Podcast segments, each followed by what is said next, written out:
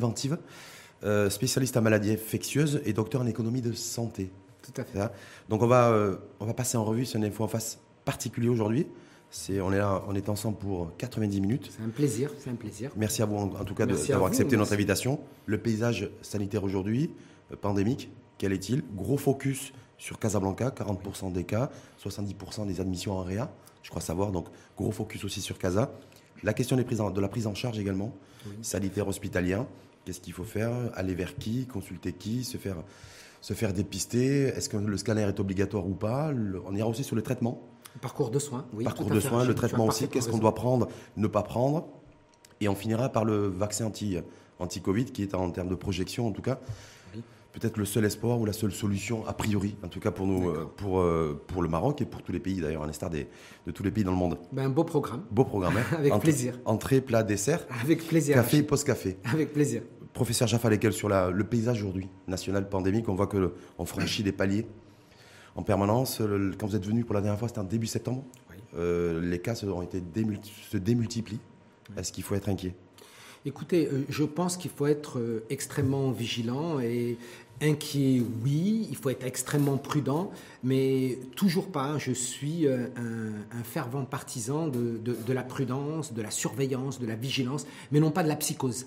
Euh, les cas se sont démultipliés de façon importante après le déconfinement et de façon crescendo. C'est pour ça que euh, on, en parlera tout à l'heure. C'est pour ça que chez nous, on va pas parler vraiment de deuxième vague parce que nous, la première vague est toujours encore donc en, en pleine progression, Pourquoi. Parce que Justement, parce que, parce que beaucoup de nos compatriotes se disent, mais en Europe, on parle de deuxième vague, voire d'une troisième vague, et on parle pas de vaccin, alors que nous, on parle du- toujours d'une première vague et on parle du vaccin. C'est-à-dire que, bon, nous, bon, j'espère que nous aurons le vaccin. Je pense que le Maroc a très bien fait de rentrer dans la phase 3 de, de, de l'essai euh, vaccinal. Chez nous, ce qui s'est passé, c'est qu'après le déconfinement, après le déconfinement, pour beaucoup de raisons qu'on pourra aborder dans, dans cette émission, eh bien, la dynamique épidémique a totalement changé. C'est-à-dire que ce qui a changé, c'est surtout le nombre de cas incidents qui s'est multiplié de façon extrêmement importante, avec un virus qui circule beaucoup plus vite, hein, avec une rapidité qui a diffusé partout dans, la, dans, dans la population, et particulièrement en juillet, août, et maintenant avec une accélération. C'est comme si vous aviez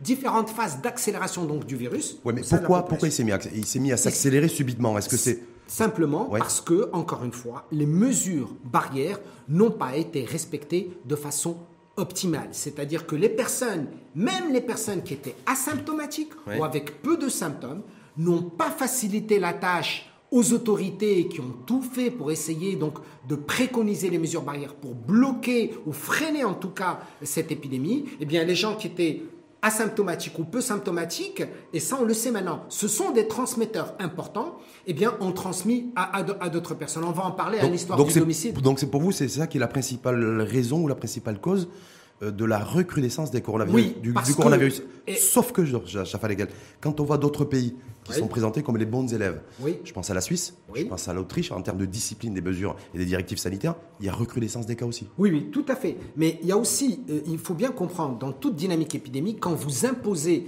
à une population un certain nombre de règles, c'est comme une courbe de Gauss. À partir d'un moment, on est fatigué, on respecte moins. Partout, hein. On a beau être dans tous les pays qui sont anglo-saxons, la Suisse, la Norvège, le Danemark, à partir d'un moment, il y a une courbe de Gauss, on est fatigué donc des mesures. Et on l'a vu un peu partout. Deuxième phénomène qu'on observe partout dans le monde, et particulièrement chez nous au Maroc, c'est que nous avions au départ des cas qui étaient pris en charge en 24-48 heures, qui arrivaient dès le départ au dépistage. Aujourd'hui, nous observons les cas arriver entre 8 et 10 jours après le premier symptôme. Qu'est-ce que ça veut dire, Rachid? Ça veut dire que ces gens-là étaient des transmetteurs potentiels et ont continué à transmettre pendant toute cette phase avant d'être pris Sans en qu'on charge était en capacité de les identifier et, de les, et, de les- et donc du coup de les tracer. Pourquoi? Parce que qu'est-ce qui s'est passé aujourd'hui? On a tellement, entre guillemets, c'est tellement maintenant rentré dans les mœurs la Covid-19 qu'une personne qui a un peu de fièvre, qui a un peu mal à la tête, euh, qui a quelques perturbations digestives, je vous rappelle que la diarrhée est un signe important dans le cadre de la Covid-19, hein, beaucoup de gens donc l'oublient, eh bien on fait de C'est-à-dire l'automédication. quand vous dites que c'est important ce que vous dites là. Bien sûr. L'oubli, c'est-à-dire des coliques aujourd'hui. Bien, c'est-à-dire peut traduire les diarrhées, ventes. Oui. évidemment, parce qu'il y a des ré- récepteurs de la Covid-19 et on sait que parmi les signes qu'il faut surveiller en matière de Covid-19, en dehors bien sûr des intoxications alimentaires que tout le monde peut avoir. Mais dans le cadre de la Covid-19, en même temps qu'on peut avoir une perte du goût ou de l'odorat, on a très souvent également donc une diarrhée comme symptôme donc de la Covid-19. Eh bien, les gens font de l'automédication, les gens vont prendre un certain nombre donc de médicaments et on les voit arriver en retard. Mais pendant ce temps, Rachid, pendant ces 5, 6, 7, 8 jours dans lesquels ils avaient un certain nombre de symptômes et ils faisaient de l'automédication, eh bien, ils ont continué à transmettre à d'autres personnes. Je vous rappelle que la transmission est maximale au moment également où on a des symptômes, c'est-à-dire dans la phase. On sait qu'il y a la transmission même deux jours avant le diagnostic, avant les symptômes, Hein, mhm. qui apparaissent, mais on sait que plus nous avons des symptômes, plus nous sommes des transmetteurs potentiels encore de façon plus importante. C'est-à-dire qu'on peut savoir précisément quand est-ce qu'on a été infecté par le virus. Il y a des gens qui vont vous dire, écoutez, j'ai commencé à avoir mal à la tête et à avoir une fièvre il y a 6-7 jours, j'avais des courbatures, mais bon, j'ai pris tel ou tel médicament, j'ai pris tel ou tel antipyrétique, mais pendant ce temps, Rachid, ils ont continué à avoir une vie normale. Ils ont continué à fréquenter la famille, ils ont continué à aller dans un café, ils ont continué à aller au travail etc. Eh bien, pendant cette phase, ils ont pu, je ne dis pas que c'est mmh. systématique, contaminer, transmettre, mais ils ont pu transmettre à d'autres Quand on est pouvoir public et qu'on est face à cette situation que vous décrivez, qu'est-ce qu'on peut faire? Mais ce qu'on peut faire, encore une fois, c'est euh, de façon.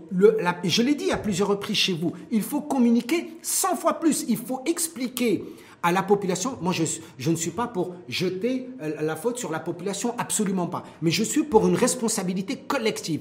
Il faut, encore une fois, que moi, gouvernement, que moi, ministre de la Santé, que moi, autorité locale, que moi, gouverneur, que moi, président de commune, que moi, député, que moi, journaliste, j'explique et je réexplique à la population, s'il vous plaît, vous vous mettez en danger et vous mettez les autres en danger. Et ce discours, c'est pas un discours pour faire peur, c'est un discours de responsabilité, de dire, s'il vous plaît, est-ce que nous, collectivement, nous ne sommes pas responsables pour la santé de l'ensemble des Marocains? Collectivement, nous sommes responsables. Eh bien, cette responsabilité veut dire que si j'ai un symptôme, ben, je reste à la maison, je ne sors pas. Si j'ai un symptôme, je vais chez mon médecin public ou privé pour me diagnostiquer, m'isoler et me traiter. Et je rappelle que lorsqu'on vous donne un traitement et on vous dit vous êtes asymptomatique ou avec peu de symptômes, vous allez bien évoluer, vous êtes à une phase mineure de la maladie, il faut que vous intégriez dans votre tête qu'il ne faut pas sortir de chez vous, qu'il ne faut pas continuer à contaminer d'autres personnes de votre famille des autres. Est-ce qu'aujourd'hui on arrive à un stade, on est le lundi 9 novembre oui. Alors 9 novembre, ça fait 9 mois que ce virus est là,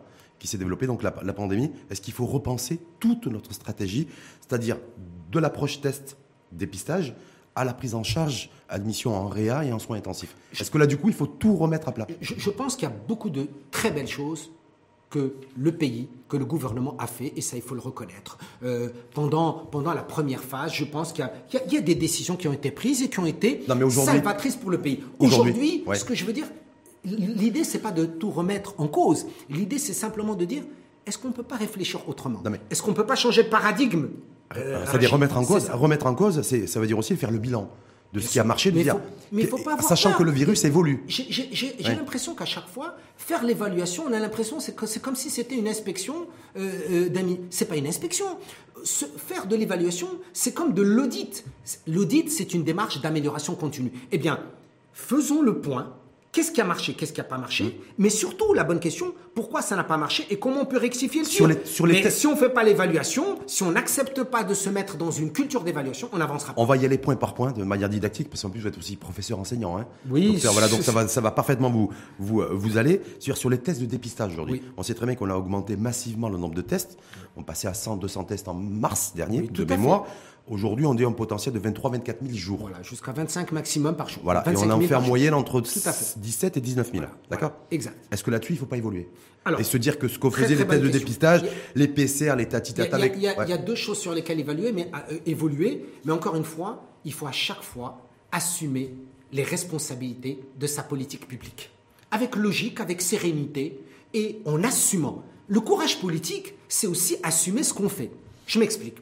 Quand on décide de faire 25 000 tests par jour et on n'a pas augmenté, c'est pour des raisons techniques, c'est pour des raisons d'autorisation, je peux le concevoir aisément. La seule chose qui a évolué à la Chine, c'est que nous avions un pourcentage de positivité qui a augmenté. 2%, 4%, 7%, 8%, il a complètement explosé. 15, 18% de positivité donc des tests. Et donc, qu'est-ce que ça veut dire? Ça veut dire que techniquement, Si vous avez 25 000 tests et que vous avez à peu près 18%, ben vous vous retrouvez avec 4 000 nouveaux cas par jour ou 5 000, voire 5 000 nouveaux cas par jour. Donc, la logique, c'est de se dire, attention, mais si je passe de 25 000 à 50 000, je vais me retrouver avec 8 000, 9 000, 10 000 cas par jour. Ouh là là, ce serait un drame. Pas spécialement. Ce que je veux dire, ce qui est important, c'est avoir une véritable image, une véritable photo de la présence du virus dans notre population. Ça s'appelle, contrairement à l'incidence, ça s'appelle la prévalence d'une maladie. Combien il y en a chez nous Plus vous savez combien il y en a, plus Mieux vous savez agir. combien il y en a qui vont circuler. Donc pour ce test, un, il faut les augmenter, d'accord Mais également, il faut assumer le pourcentage de positivité. Ce n'est pas grave. Le pourcentage de positivité partout dans le monde aujourd'hui augmente. 23, aux 24, alentours. 25, Bien 26%, sûr. ouais. Et il faut l'assumer. Et comment il faut l'assumer? C'est en se préparant à l'avance comment nous allons gérer les cas positifs éventuels que nous pourrions trouver. Combien? Il y a 85% qui seront asymptomatiques ou mineurs. Voilà comment je vais la gérer. Il y a 15% qui auront des symptômes? Comment je vais les gérer? Et sur ces 15%, il y aura 5% de cas graves. Voilà comment je vais les gérer. Ben, je vais systématiser les choses comme un arbre décisionnel. Je veux dire, ça c'est, à mon sens, c'est de la bonne planification. une bonne planifi- planification et sur la prise en charge. Oui. Euh, Est-ce que là aussi, de se dire, moi, il faut tout aussi remettre en place Vous avez parlé de la mise en quarantaine et l'isolement. On voit a priori que ce qui est problématique chez nous, c'est le respect de l'isolement. Alors déjà, pour certains, c'est cacher le fait d'avoir été infecté au Covid. Socialement, c'est pas bon, a priori, pour certains de le, dire, que j'ai été, je suis Covid+, je préfère ne pas le dire. Mais Ça, c'est culturel. je- je- et je le suis- deuxième point, c'est l'isolement la mise en Tout quarantaine. à fait. Je suis suis d'accord Euh, avec Ou vous. encore. apparemment, c'est le bordel chez nous. C'est ça le terme. Et, et- et- Rachid, ce n'est pas une maladie honteuse. C'est pas la peste. Et même la peste, c'est une maladie comme une autre maladie. Arrêtons. de- J'ai l'impression, il y, a- il y a des gens qui disent Mon Dieu, si les gens savent que je suis Covid, mon Dieu, et je ne vais plus pouvoir monter dans l'ascenseur, on va me regarder autrement. Ben, la Covid, c'est comme si vous aviez une grippe. C'est pas le même niveau de gravité, mais c'est une maladie comme une autre, Euh, comme la tuberculose, comme l'infection à VIH, comme le diabète, comme l'hypertension, comme le cancer. C'est une maladie comme une autre qu'il faut gérer. Un. Le deuxième élément qui est extrêmement, qui est extrêmement important par rapport, par rapport à, cette maladie, parce qu'on est en train euh, d'en d'en faire tout, tout un, j'allais dire, toute une gravité d'un point de vue social. La gravité, elle peut être médicale, bien évidemment. Mais sur le plan social, il faut gérer cette maladie. Pourquoi il faut isoler les gens? Il faut isoler les gens pour qu'ils ne puissent pas infecter d'autres personnes. Et là, j'insiste sur un point.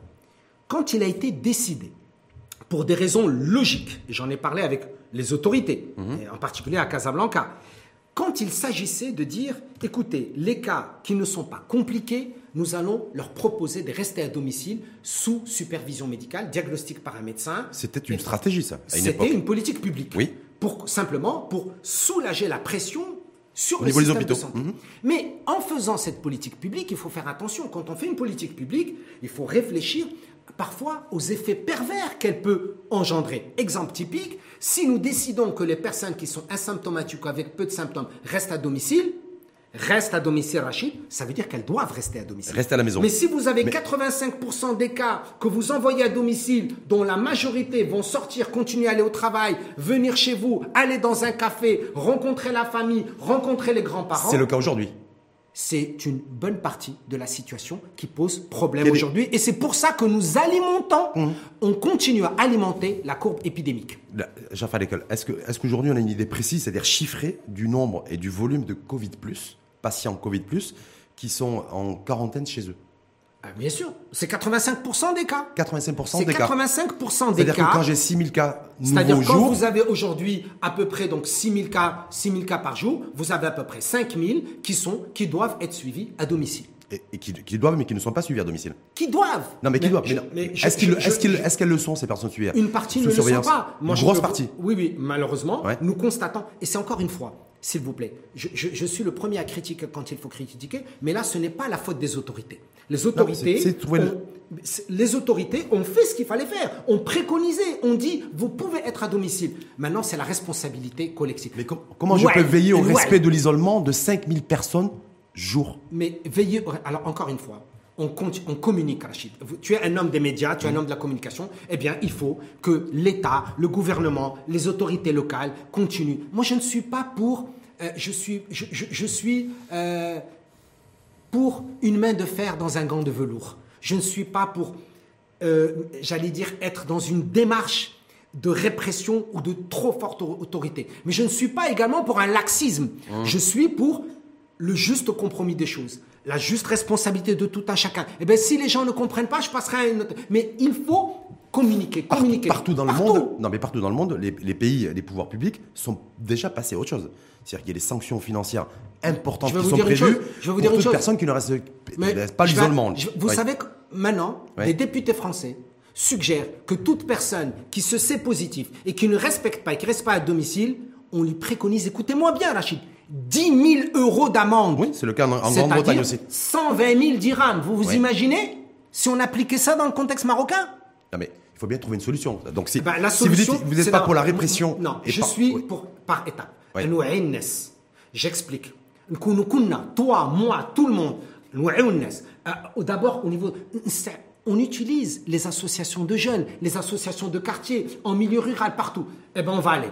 On va se donner toutes les, tous les jours, pendant les trois à quatre prochaines semaines, on va à chaque fois expliquer, réexpliquer, réexpliquer le danger et le risque. Et en ce moment-là, lorsqu'il y a un, ça ne sera pas la majorité, je, je pense que les Marocains sont quand même responsables et veulent être responsables. Une partie, malheureusement, il faut le reconnaître, une partie, eh bien, pour la partie qui ne veut pas être responsable et qui ne veut pas se protéger et protéger les autres, eh bien, il faut absolument que l'État, en tant qu'État, eh bien, Sanctionne. soit, soit plus ferme. Est-ce qu'on a, est-ce qu'on a les moyens humains pour pouvoir surveiller autant de personnes, c'est-à-dire des milliers de personnes par jour, qui, sont, qui, sont, qui doivent être en isolement? Est-ce qu'on est en capacité de, d'encadrer c'est ça et de surveiller C'est ça? comme si on disait, on et on doit mettre un agent d'autorité ou un policier derrière toutes les personnes qui ne respectent pas la loi. C'est pas possible. Donc c'est pour ça que je compte sur la responsabilité collective, mais par contre maintenant aujourd'hui, l'outil technologique peut aider. On a vu oui, Wiqayati, La- ça n'a pas marché. non. Et On tous l'a les applis dans le monde n'ont pas partout, marché, d'ailleurs. Partout Ouais. dans le monde. Ouais. Mais par contre, il est extrêmement important que nous puissions réexpliquer aux gens l'enjeu. Et vous savez, euh, vous savez comment on va leur expliquer l'enjeu? Non Je crois qu'encore une fois, En leur disant qu'on a plus de morts au Maroc qu'en Chine? Non, c'est pas ça. Il y a un autre élément qui est important parce que aujourd'hui la létalité due, la létalité due à la Covid-19, un mort c'est trop. On est bien d'accord. Mais nous ne sommes pas, nous sommes parmi les plus faibles au monde. On hein. est sur un V, 1, 2 1,7. 1,7, 1,7. ouais. 1,7. Et à Casablanca, c'est encore plus faible, hein, pour que vous le sachiez en létalité. Mm. En létalité. Mais par contre, ce qu'on va leur expliquer, on va leur expliquer que, attention, sur le plan social et économique, ça va être un drame pour notre pays. Si c'est un drame pour notre pays, c'est un drame pour vous. Non seulement vous allez être touché dans votre santé, mais vous allez être touché dans votre poche. ben, C'est le cas déjà. Et Et depuis là- un oui, petit moment mais pour, aller, certains de nos Mais compatriotes. en ça va aller de pire en pire. Hum. C'est quoi, c'est quoi le scénario catastrophe pour lequel je, suis, je ne suis pas pour et je ne le souhaite pas? C'est quoi le scénario? C'est reconfinement total, Rachid. Il ne faut Oui, pas avoir va- peur des mots. Ouais. Je souhaite que mon pays n'arrive pas au reconfinement total. Mais, si il y a une partie des citoyens qui, malgré tous vos efforts, l'effort de l'État, du gouvernement, des autorités, des médias, ne veut pas comprendre, il, il faut qu'ils comprennent un langage. Moi, Parce qu'il y a des gens qui comprennent un seul langage. C'est que si on vous touche à votre poche, Ça, c'est. Oui. et ça, Il y, a un ça autre, peut il y a un autre souci aussi. C'est quelle structure aussi pour accueillir ces personnes qui vont être en isolement? C'est-à-dire, est-ce qu'on mise tout sur le domicile et on fait confiance à la responsabilité et au degré de conscience individuelle ou on met en place des vraies structures aujourd'hui Moi, je suis pour. Autrement, on s'en sortira pas. C'est s'il y a des gens qui peuvent rester à domicile, qui sont à la conscience qu'on dit, parce qu'il ne faut pas non plus dire que personne n'est conscient. Il y a des gens qui sont très conscients. Il y a un certain nombre euh, qui existe malheureusement, euh, qui n'a pas la, la conscience de la gravité. À ce moment-là, il faut des structures d'accueil pour qu'on soit sûr que ces personnes ne vont pas infecter. Vous savez, au début de, de- de- de la pandémie, pour y avoir travaillé, moi, dès, dès le début, dès le début de mars, eh bien, nous avions beaucoup de personnes qui étaient dans des hôtels ou qui étaient dans des centres agréés par les autorités. Eh bien, lorsqu'il y a des gens qui, pour plein de raisons, ne peuvent pas rester à domicile, eh bien, réfléchissons. Mais attention, quand je dis une réflexion, elle doit être globale. On ne peut pas faire, par exemple, on ne peut pas mobiliser les hôtels gratuitement ad vitam aeternam. On ne peut pas il faut trouver, il faut innover. C'est pour ça que quand j'ai dit tout à l'heure, on va pas refaire tout à zéro, mais changeons de paradigme, changeons de façon de voir. Il y a des moyens. Réfléchissons sur les gens qui n'ont pas les moyens, comment on va les prendre en charge? Réfléchissons aux ramédistes, réfléchissons à ceux qui ont peu de moyens dans le cadre de l'utilisation des services de santé. Réfléchissons aux autres personnes qui ont des maladies chroniques et qui aujourd'hui n'ont pas accès aux services de santé. est-ce que pour vous, la problématique number one aujourd'hui, la priorité des priorités, c'est d'avoir une, de réfléchir à une nouvelle stratégie en matière d'isolement et de mise en quarantaine, ou c'est le souci aujourd'hui de doter le pays de plus de lits de réanimation? On nous dit qu'il y a saturation. Non, d'abord, il y a saturation. On, on parle de pourcentage. hein. Saturation des lits de réa à l'échelle nationale, on n'est pas à 100% de saturation. Non. Mais par contre, dans la région de Casablanca, malheureusement, la situation est. D'ailleurs, on va y revenir. mais 100%, se dire, est-ce que pas- l'isolement, la mise en quarantaine, pour vous aujourd'hui, c'est beaucoup plus prioritaire que de réfléchir éventuellement à accroître le nombre de lits de réa? Alors, si tu me permets, je compléterai. C'est pas l'isolement, c'est d'abord le dépistage. Dépistage, isolement et prise en charge. Et dans une deuxième phase, dans une deuxième phase, renforcer. D'ailleurs, il faut féliciter nos, collègues réanimateurs qui font un travail formidable. Parce que si on a aussi la létalité qu'on a, c'est pour plein de raisons, et entre autres, celle du travail des réanimateurs marocains. Ça, il faut, on peut pas leur enlever, c'est une réalité. Donc, dépister, isoler et prendre en charge. Et ensuite, également, renforcer les lits de réa. Mais attention, avec un lien fondamental à Rachid, et je voudrais qu'on en parle. Le parcours de soins coordonnés On va en parler, mais de la c'est- Covid-19. Parce qu'aujourd'hui, il n'y a pas de parcours de soins coordonnés de la Covid-19. On va en parler parce qu'on va- Il y a beaucoup de Marocains on va évoquer le qui ont la Covid et qui et sont le- perdus, la ne savent pas quoi faire ni où aller. Celles et ceux qui vous écoutent, Jaffa Lekel, sur le- la tendance du jour chiffrée, on a franchi un nouveau palier de croissance du nombre de cas, on est à 6 000. Tout à fait. Euh, est-ce qu'on va, est-ce qu'on va atteindre 7 000 dans les, dans les 3 prochaines semaines, les 4 prochaines semaines C'est très simple. Concrètement pour vous Si vous augmentez le, le nombre de dépistés, vous allez, vous allez atteindre ce chiffre. Ouais. C'est- clair. Si je reste à 17 000 tests jour, est-ce Si- que je vais, est-ce qu'il y a le risque de passer à 7 000 Oui, cas jour? mais il y aura, il y, aura, il y aura un sommet qui sera atteint. Parce que la prévalence donc, de la maladie, aujourd'hui, on va être aux alentours donc, de 18%, mais à un moment, vous allez atteindre un sommet que vous ne dépasserez pas. On peut atteindre 7 000, 8 000 cas par jour. Et si nous augmentons le nombre de dépistages, c'est pas impossible d'atteindre 10 000, 15 000 cas par jour. Pour Il vous, suffit- d'ici la fin de l'année? Oui, C'est- sans au- c'est très possible. Il suffit si simplement si de changer de stratégie de dépistage. si je passe de 6 000 à 8 000, voire 10 000, Mais- 12 mais 000 c'est pas cas jour, est-ce que je vais démultiplier aussi le nombre de décès et le nombre d'admi- En- d'admissions en, réa? En chiffre brut, oui.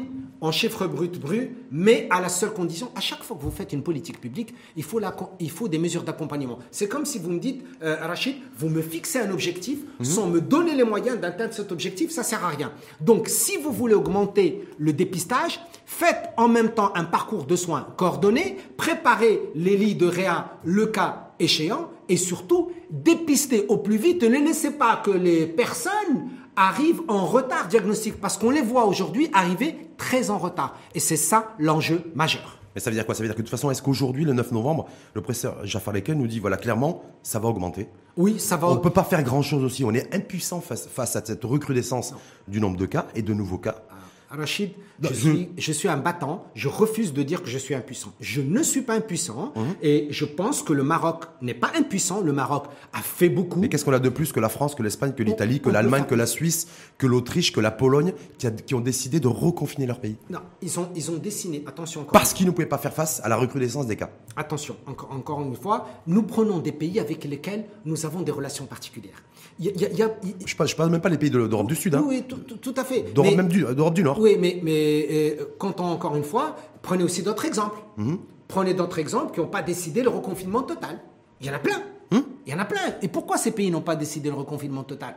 C'est parce que eux-mêmes, ils ont décidé, en fonction des politiques publiques, d'adopter un certain nombre donc, de stratégies. Le reconfinement, c'est un point de vue épidémiologique. Restons un peu dans la science et essayons d'enlever l'émotionnel et l'affectif. Parce que quand on fait rentrer dans la science et dans les politiques publiques l'émotionnel et l'affectif, des fois, Ça on est un- le diagnostic on est un peu biaisé.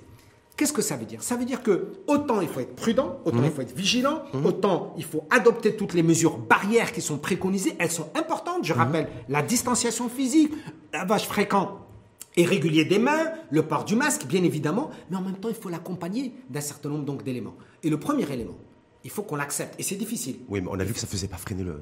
Non. ça- ça- le, le virus continue à circuler partout dans le Il monde. continue à circuler parce qu'aussi, il y a des- il y a- il y a, Malgré, la, la- malgré le respect des mesures barrières. Oui, mais- Aujourd'hui, les Et- pays ont décidé de reconfiner partout autour de nous.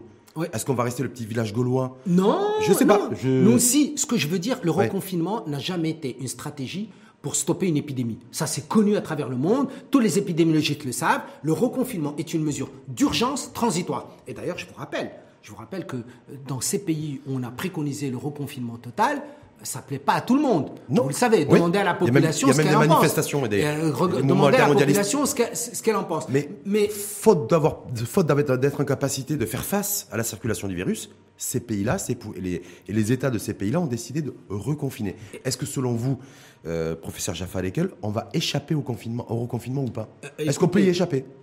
C'est possible. C'est et c'est possible, c'est-à-dire que ce que je dis, si il nous faut un reconfinement total, eh bien soit. Ouais. C'est bien sûr c'est à l'État de prendre la décision, au gouvernement de prendre la décision. Et ben il y aura un reconfinement. C'est sur le bureau du chef de gouvernement. Euh, mais je souhaite, je souhaite qu'on n'en arrive pas là. Hmm. Pourquoi? Parce que les conséquences, encore une fois, à chaque fois les gens. C'est des conséquences économiques. Non, mais les gens parlent des conséquences sociales et économiques. Je suis désolé, Rachid. Les conséquences ne sont pas uniquement sociales et économiques. Elles sont sanitaires également. Quand vous allez reconfiner, reconfiner totalement, d'abord, vous n'allez pas stopper donc, la, la maladie, vous allez freiner la, la progression. Oui. Mais par contre, les conséquences sur les autres maladies, ça sera quoi?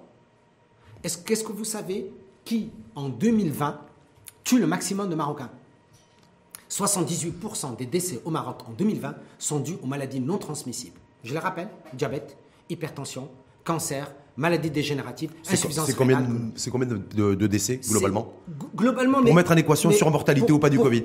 Pour que vous ayez, pour Ouais. que vous ayez, que vous ayez un, un- un- un ordre, un, un ordre de grandeur. Hum. Aujourd'hui, le, le diabète, c'est 10% de la population adulte marocaine. L'hypertension, c'est 31% de la population adulte marocaine. L'obésité, c'est 21% Pas de en termes de décès, en termes de Non, maladies non, chroniques. En termes de prévalence donc des, des Voilà. maladies chroniques. Hum. Et on sait, et, et- et on sait le nombre de, le nombre de décès que ça, que ça préconise, que ça donne, malheureusement. Je ne suis pas en train de minimiser la Covid. Je ne suis pas en train de minimiser la- les conséquences. Est-ce Ce qu'on est en je- surmortalité Covid chez nous? Non, Ben, on ne peut pas être en surmortalité parce qu'on ne connaissait pas la Covid. Par contre, le risque d'un confinement total, Ouais. et même déjà aujourd'hui on l'observe, c'est une surmortalité due aux autres maladies chroniques. Et d'ailleurs, je vous rappelle une chose. Encore une fois, avec sérénité, prenons le recul nécessaire. Est-ce que vous êtes capable aujourd'hui de me dire combien il y a eu de décès dus à la Covid-19 et combien il y a eu de décès avec la Covid-19 C'est difficile. Parce que quand, quand il y a un décès aujourd'hui. L'enjeu est majeur. Quand on, il y a un décès aujourd'hui, on dit Covid. Vous avez l'impression que c'est une nuance terminologique. C'est où le, où Covid est à l'accélérateur ou il est à l'origine du décès. Attention, Ouais. c'est pas une nuance terminologique. C'est sur le plan médical. Vous avez des gens. Et les- mes amis réanimateurs le disent. Récemment, on a eu un, un séminaire avec mon ami, euh, professeur Chaf- donc Shafer Mhm. Ktani. Et on a bien vu qu'il y a des gens en insuffisance cardiaque, des diabétiques, des gens qui avaient des maladies chroniques graves et qui en plus ont eu le Covid. Mais ils sont pas morts à cause de la Covid. Ils sont morts à cause de leur maladie chronique. Donc, faisons également euh, euh, la Ce distinction. distingue- distinguo, c'est très important, c'est très important, et de dire, agissons au maximum d'abord pour éviter que les personnes se compliquent à cause de la Covid, une- mais évitons également que les maladies Est-ce qu'il chroniques. peut y avoir aussi une solution, professeur Jaffa dans ce sens? Il y a des pays dans le monde aujourd'hui qui sont en train de réfléchir aussi. Est-ce qu'il ne faudrait pas isoler et confiner les personnes âgées? Est-ce qu'il ne faudrait pas isoler et confiner les personnes qui ont des pathologies chroniques, comme, les di- comme, le, comme le diabète ou l'hypertension? Est-ce que vous seriez favorable ou pas, professeur Jaffa à ce qu'il y ait une approche et une stratégie spécifique pour ces catégories de population? Je vais vous faire une réponse politique. Je vais vous faire une réponse politique. Ouais, Vous êtes botté je en touche suis pas. je ne fais pas de politique, Ah, mais je- vais vous faire une réponse politique. Oui.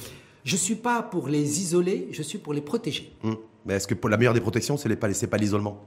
Mais j'aime pas utiliser le terme isolement parce que dans la tête des gens, Ouais. quand on parle d'isolement, Hum. c'est comme si on les enfermait. Et moi, j'ai beaucoup de respect pour nos aînés. Je n'enferme pas les gens. Vous les je aimez, les vous- protège. Vous, aimez nos aînés? Mais bien sûr, parce que je suis déjà, je pense, un Est-ce qu'il aîné, faudrait hein. pas, quand on- justement, comme, que vous, mais comme preuve, comme preuve d'amour, comme preuve d'amour à l'égard de nos aînés, Bien sûr, les comme preuve d'amour et de respect. Et le, les confiner. C'est le, le- le meilleur moyen d'aimer une personne, c'est d'abord de la respecter. Et nous devons respecter nos aînés, et pour les respecter encore plus et les aimer encore plus, c'est leur dire. Je voudrais que vous restiez chez vous, qu'on vous, on vous suit sur le plan médical jusqu'au moment que cette phase critique passe. C'est ça aussi. Avant de passer au focus CASA et avant de passer aussi à la prise en charge à la fois sanitaire, à la fois financière, matérielle, parce qu'il y a beaucoup d'interrogations qui se posent sur le traitement aussi Covid le plus efficace. On doit prendre quoi euh, en cas d'infection et de symptômes développés du, du Covid Euh, Est-ce que vous confirmez ce chiffre que plus de 80% des clusters chez nous, au Maroc, sont familiaux? Tout à fait. Je le confirme. C'est une réalité que je vis au quotidien dans les patients que je prends en charge et également dans les données euh, que nous avons avec notre ami Nabil Hermili dans la région de Casablanca. Euh, c'est une triste réalité. Quand j'ai 80% de clusters familiaux aujourd'hui, où j'ai une croissance de la pandémie et du de nombre de, de cas, qu'est-ce que je peux faire pour essayer de limiter aussi le nombre de clusters familiaux qui sont en train d'exploser chez nous? Dont on a parlé tout à l'heure, Rachid. Quand vous avez des personnes, un cluster familial, qu'est-ce que ça veut dire, Rachid? Hmm. Ça veut dire qu'il y a une source. Hmm? Il y a une source. Quand on parle d'un cluster, c'est une source. qui peut être quoi? C'est pour ça que je veux remonter la source avec vous. Eh ben, la source, elle va infecter d'autres personnes. Mais quand il y a une source, une personne qui est asymptomatique ou peu de symptômes, eh bien, elle ne se considère pas en isolement quand une personne, dans un membre d'une famille, que ce soit le papa, la maman, euh, la grand-mère, le fils, la sœur, la tante, quand elle est positive, sans symptômes ou asymptomatique, elle doit être isolée dans sa chambre pour se protéger, protéger ça, les autres. Justement, c'était pour le faire le lien avec les personnes âgées que vous aimez comme moi, pour que vous ayez beaucoup de respect d'amour. Tout à fait. D'accord? Se dire aujourd'hui 80% de clusters, vous confirmez ce chiffre-là familiaux. Tout à fait. Euh, la source de l'infection, j'ai essayé de voir, de benchmarker un peu partout, euh, un peu dans le monde, essentiellement dans les pays européens, c'est l'école. Entre autres. Mais c'est principalement l'école. Entre autres.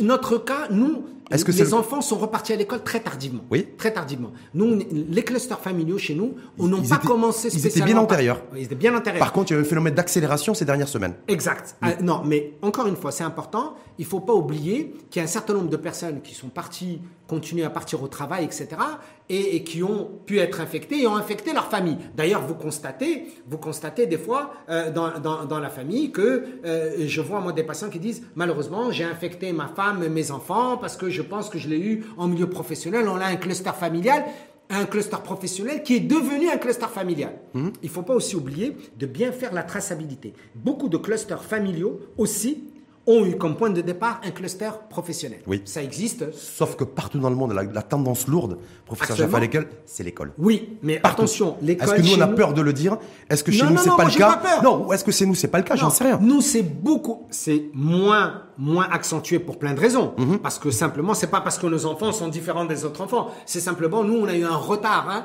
par rapport à, la rentrée scolaire. Vous le savez très bien. Septembre, on, a, on, a, vraiment confiné depuis le départ. On a arrêté l'école, les universités. Euh, très tôt, hein, parmi les premiers pays au monde. Mhm. Et c'est pour ça que chez nous, c'est décalé.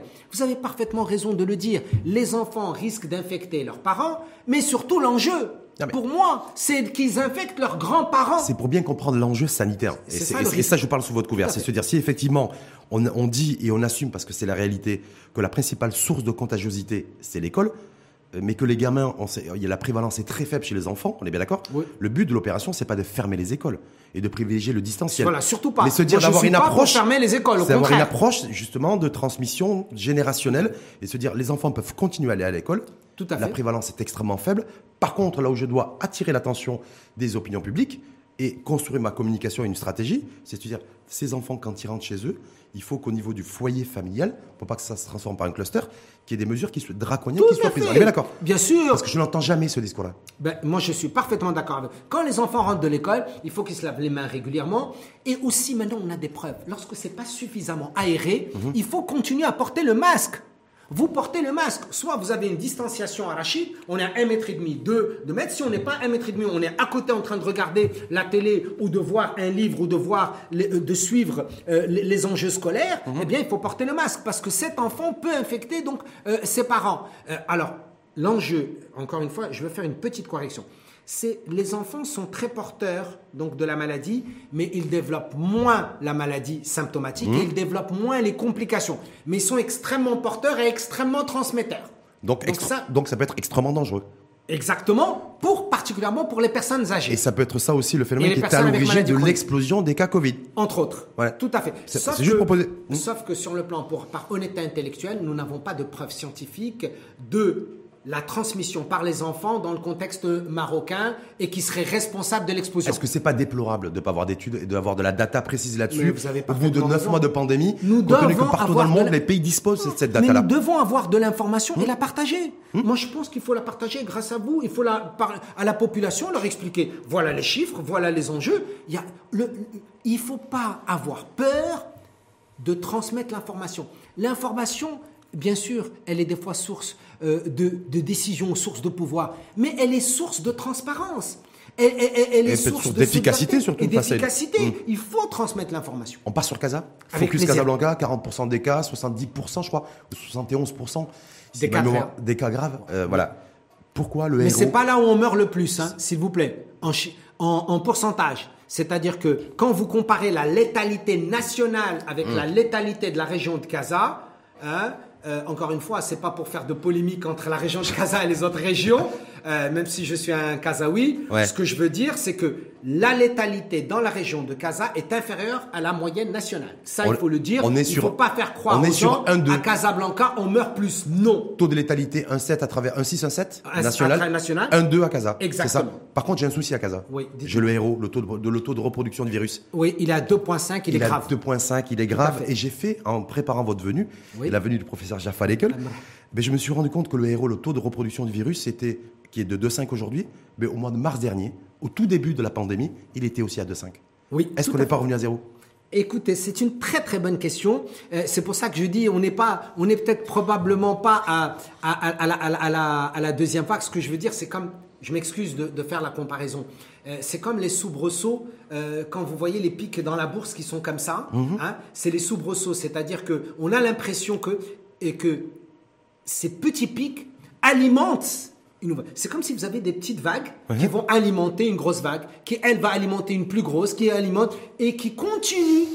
Euh, quand on observe de près, on voit qu'il y a des pics qui montent et qui descendent, mais quand vous prenez du recul, vous avez de la vision d'ailleurs, les politiciens euh, devraient avoir euh, hein, de la vision à moyen et long terme, et vous allez voir qu'en fait la courbe elle est toujours comme ça. Elle n'a jamais été basse c'est qu'il y a des moments cruciaux où on a comme un- une petite colline, mais on est toujours en train de grimper, de grimper, de grimper. On est toujours en face ascendante.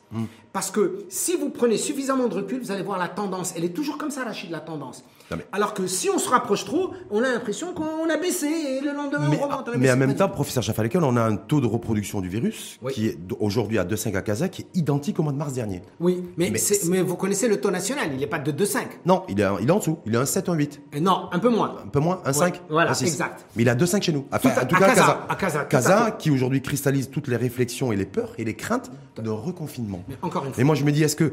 euh, pourquoi on a reconfiné Casablanca au mois de mars, avril jusqu'à mi-juin, alors que le taux de reproduction était Quels à ont été 2,5 les effets? Est-ce que vous pouvez me répondre? Ouais. Quels ont été les effets quand on a reconfiné? Très faible.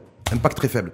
Est-ce que là, c'est Le pas un ingrédient? reconfinement est Oui. une mesure transitoire et d'urgence, je le répète. Oui, mais- Ça ne peut pas stopper une épidémie. Pourquoi? Il y a le comportement humain, il y a d'autres facteurs qui jouent un rôle important. Je rappelle que le taux de reproduction, Mhm. c'est la capacité, hein, pour un cas, pas pour un contact, pour un cas, à produire de nouveaux cas. Et là, aujourd'hui, chaque cas nous en produit deux et demi. Voilà ce que ça veut dire pour Oui. être caricatural. Oui, mais c'est ça. Voilà, ce que- 2,5, c'est le seuil critique pour l'OMS. mais bien sûr, non, mais C'est le... le- seuil critique pour. Pour. Pour. Ah, mais c'est ça la bonne question. Est-ce que c'est le seuil critique pour le reconfinement total L'OMS elle-même, elle vous dit le reconfinement Il ne total. préconise pas le reconfinement Pas total. Même l'OMS, à ce jour, elle vous dit je ne préconise pas le reconfinement total parce que nous savons que c'est une mesure qui ne peut pas être efficiente Hum.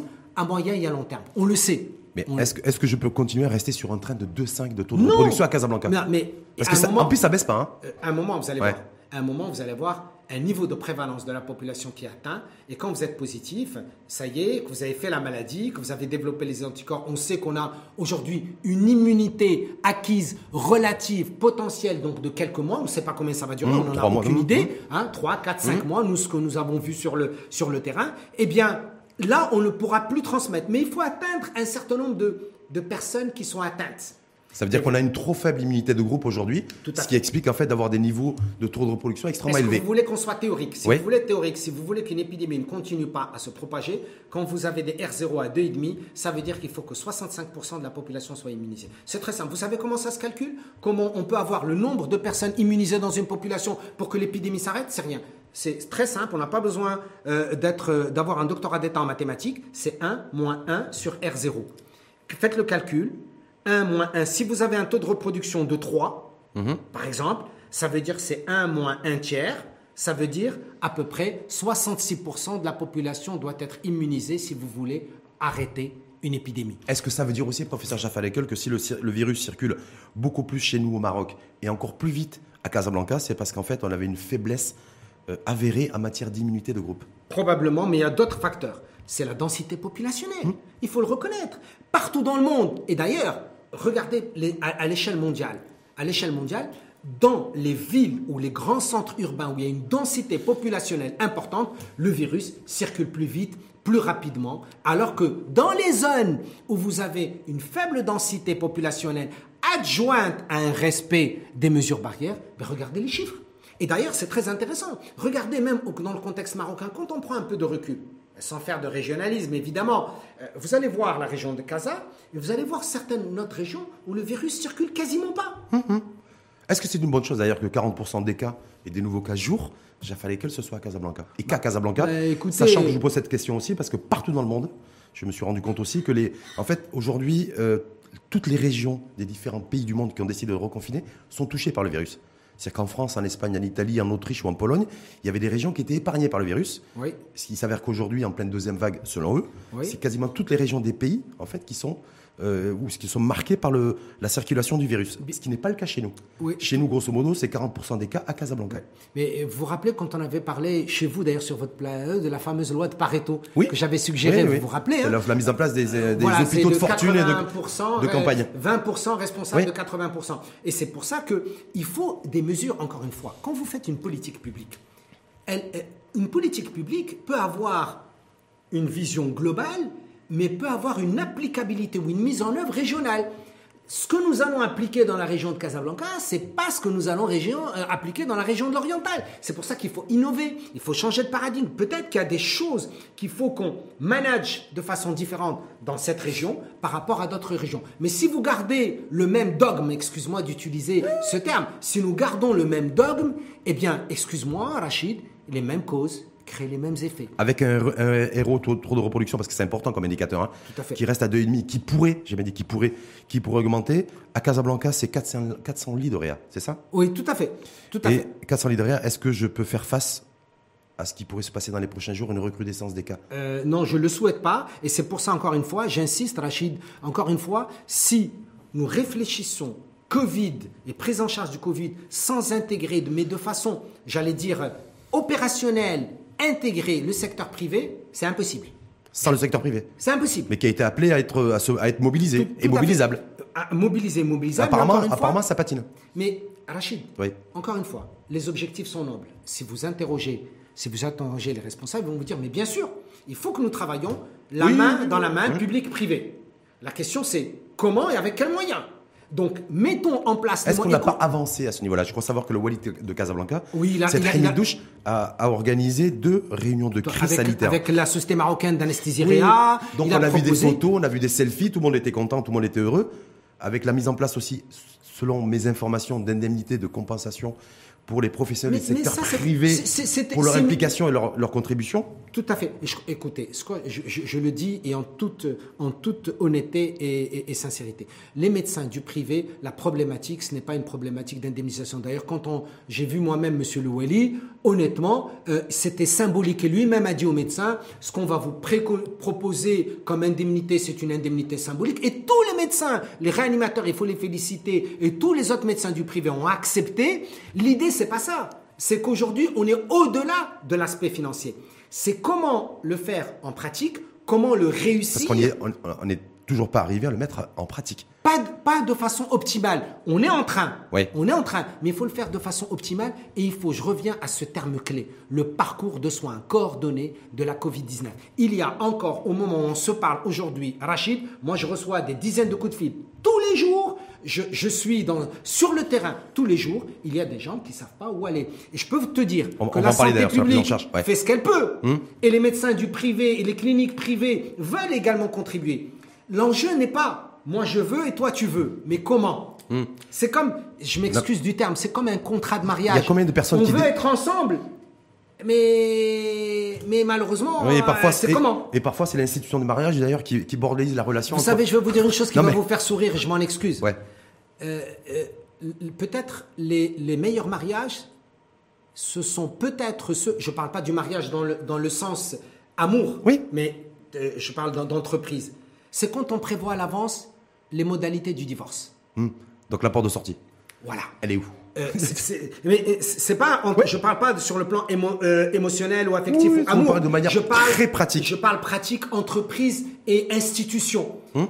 Lorsque on veut se marier entre institutions, Ça entre commence quand et ça finit comment Comment on fait Hum. si ça ne marche pas Et si ça marche, comment on fait pour que ça marche et que ça dure Ce qui est important, c'est pas d'arriver premier. Moi, mais c'est de rester. Si je vous dis qu'il y a à peu près entre 10 et 15 personnes qui décèdent tous les jours du Covid à Casablanca, c'est les Casablancais, sachant que 5% d'entre eux, 5% des nouveaux cas sont admis en réa Oui. et en soins intensifs, Tout à fait. et que la région de Casablanca ne compte que 34 réanimateurs. Est-ce que c'est pas une catastrophe? Oui, tout à fait. Mais encore une fois, Si je prends ces chiffres, rien qu'à la lumière de ces chiffres-là, hein, Rachid, Ouais. euh, tu, tu- tu poses, enfin euh, malheureusement, heureusement, j'allais dire malheureusement, heureusement, parce que tu es, tu es un homme brillant et de qualité, tu poses les bonnes questions et tu mets le doigt là où ça fait un peu mal. Encore une fois, Rachid, encore une fois, euh, cette crise nous montre qu'il faut qu'on change de paradigme et qu'on prépare notre système de santé à être réactif et résilient. Et encore une fois, pour le futur. Pour le futur, j'espère qu'on n'aura jamais de pandémie, mais on peut en avoir d'autres, d'autres virus. Tu vas dire ou des cousins germains au coronavirus Et- et- et- Exactement. Et c'est l'occasion de planifier. C'est quoi? C'est déjà en amont la formation au niveau de nos facultés de médecine. Combien nous avons besoin de réanimateurs, de cardiologues, d'infectiologues, d'internes, de médecins généralistes Le médecin généraliste est au cœur de notre système. Je suis pour, encore une fois, renforcer et donner la légitimité à la médecine générale, qui est notre plateforme, au niveau du secteur public que dans- du, du secteur privé. Mais ça, Rachid, ça se planifie. Ça, c'est pas aujourd'hui. il y a la planification, il y a le temps aussi. il y a la- ça, J'ai c'est- comme- je m'excuse, Oui. c'est comme si aujourd'hui on se réveille, on dit Ah mon Dieu, on n'a pas de réanimateur. Ah mon Dieu. Et on n'a pas de lit de On n'a réa. pas de lit de Oui, réa ouais, ouais. Ah mon Dieu, non Sauf que je dois de- parer, parer à l'urgence pour le moment. Alors, qu'est-ce que ça veut dire Ouais, la planification, ça peut-être viendra, ça deviendra dans un second temps. Oui, mais entre-temps, la planification, c'est de penser tout de suite quels sont les plans B que je peux avoir ou les plans C. Je te donne un exemple. Nous avons de très bons médecins généralistes qui ont fait des formations en urgentologie, des urgentistes. Sous contrôle et sous supervision d'un réanimateur, eh ben, je peux avoir 5, 6, 7, 8 urgentistes. Il y a d'autres médecins que je peux former. Ça, dans l'immédiateté, dans l'immédiat, tout de suite, tout de suite à la Covid-19. en tout cas face à la recrudescence des Et sous, bien sûr, supervision de nos amis réanimateurs, évidemment. Mm, sur- face à la recrudescence des nouveaux cas partout sur l'ensemble du territoire national et principalement au niveau de la région de Casablanca et Casablanca intramuros, parce que je crois que Casablanca intramuros, c'est 2000 nouveaux cas jour en Oui, moyenne. Tout à fait. On est sur 2000, sur un train de 6000 au niveau national. Oui, tout à fait. Euh, Il y a une décision qui a été prise euh, au niveau de ces hôpitaux de, de campagne de bloquer et de faire en sorte que celui de l'OFEC, qui a été installé euh, euh, au niveau de l'office voilà, de la Ah foire oui. d'exposition Ah oui. euh, casablancaise, ne soit réservé qu'au Covid, en situation de gravité absolue. Est-ce que vous saluez cette décision? Ben, écoutez, moi, moi je. C'est-à-dire que les, les, y a- les y a- asymptomatiques, les symptômes légers, c'est ou à la maison où on, où on voit comment? Oui. Mais en tout cas, à l'OFEC dorénavant, c'est que les cas graves. Ben, Il n'y a aucun souci. Je pense que c'est une bonne initiative. Si ça permet de sauver des vies, si ça permet d'une prise en charge donc de qualité, avec, encore une fois, l'objectif est noble, c'est très bien. Moi, je félicite. Moi, je soutiens la directrice régionale de la santé et le système de santé dans ma région, à la condition qu'on lui donne les moyens d'avoir les ressources humaines et les ressources matérielles qui vont avec. Parce que où est-ce qu'on va aller chercher ces réanimateurs? Où est-ce qu'on va aller chercher ces infirmiers anesthésistes quand on parle de la Covid, Rachid Mais je suis dans l'optimisation, c'est-à-dire que moi, aujourd'hui, l'État, les pouvoirs Oui. publics doivent assumer la décision qui a été prise de ne s'occuper principalement que des cas graves. C'est-à-dire, d'un côté, les asymptomatiques ne sont plus prioritaires, on est bien d'accord? Et que les personnes qui ont des, des symptômes euh, légers, euh, bah, on fait en sorte de trouver une, une solution. Mais en tout cas, on s'occupe principalement à Casablanca que des cas graves Covid. C'est très bien qu'on s'occupe donc des cas graves, qu'on mette les moyens pour s'occuper des cas graves. Il y a pour 9 qu'on millions de dirhams qui ont été mis sur la table. Magnifique. Pour qu'on C'est puisse- suffisant Euh, Non, c'est Non, pas suffisant, mais c'est un bon début. Ouais. C'est bien. Moi, moi, je suis preneur à chaque fois. Je ne veux pas demander à mon pays de faire plus qu'il n'a. Il a les moyens. On a les moyens. On a les moyens du Maroc, de ce que nous avons. Eh ben, je pense que le Maroc a fait beaucoup d'efforts, a beaucoup dépensé pour la Covid-19. Eh bien, commençons par ça. Mais attention, les autres patients qui sont asymptomatiques ou avec peu de symptômes, il faut s'en occuper parce que eux peuvent devenir compliqués. Ça, c'est le premier point. Le deuxième point, il faut s'occuper des autres maladies chroniques qui tuent la majorité des Maroc, des qui sont responsables de la majorité des décès au Maroc. Il ne faut pas les laisser tomber. Et, et il faut. Et, et pour cela, il faut organiser notre système de santé. Mm. Mais quand j'ai une explosion de, nombre de nouveaux cas, et puis un risque aussi, hein, on a parlé du dédoublement des. Je ne sais pas si vous faites partie de ces professionnels de santé qui pronostiquent le fait qu'on va multiplier par deux le nombre de décès Covid dans les prochaines semaines. On passerait de 50, 60, 70 à 110, 120, 130. Et, et l'admission en réanimation également.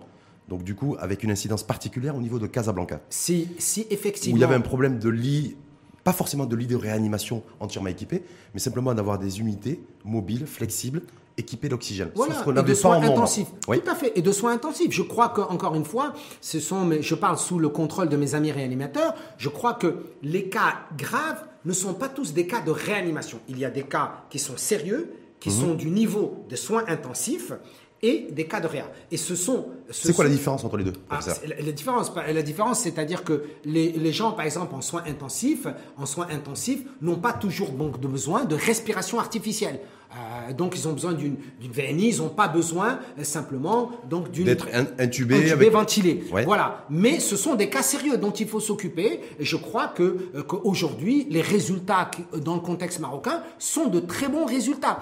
Maintenant, il ne faut pas qu'on arrive à ces cas graves.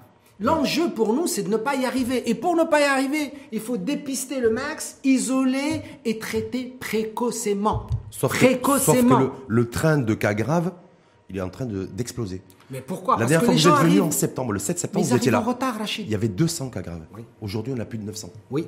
Et on risque demain d'être dépassé, Mais- franchir le palier de 1000, Rachid, 1000, 1100, 1200, Ils ne sont 1300. pas plus graves parce qu'on a un virus qui a changé de façon importante. Il n'y a aucune donnée scientifique Mm. qui démontre qu'au Maroc, on a un virus qui est devenu cinq fois plus méchant qu'avant. Parce que vous me dites, je passe de 200 à 900, c'est comme si En on trois avait- mois. En trois mois, Ouais. c'est comme si on avait un nouveau virus qui était devenu cinq fois plus méchant. C'est pas c'est pas le cas ou cinq fois plus virulent pour utiliser un terme technique microbiologique. Non. Donc, il n'y a pas L'enjeu- mutation du virus. non, c'est-à-dire, il peut y avoir des variantes, on le sait d'un point de vue infec- d'in- d'infectiologie. L'enjeu pour nous, c'est qu'au contraire, on a malheureusement trop de cas qui arrivent en retard. Ils arrivent avec des lésions pulmonaires avancées. Ce sont au début, on avait des gens avec moins de 5% donc des lésions. Là, là, beaucoup de gens arrivent avec 20, 30, 40, voire 70% d'atteinte pulmonaire. Eh bien, on donne beaucoup plus de travail et beaucoup plus de difficultés à nos amis réanimateurs pour la prise en charge. Et donc, malheureusement, les cas graves, il y a plus de chances qu'ils décèdent. En tout cas, les cas graves qui sont en parfaite augmentation. Puis aussi, on a un séjour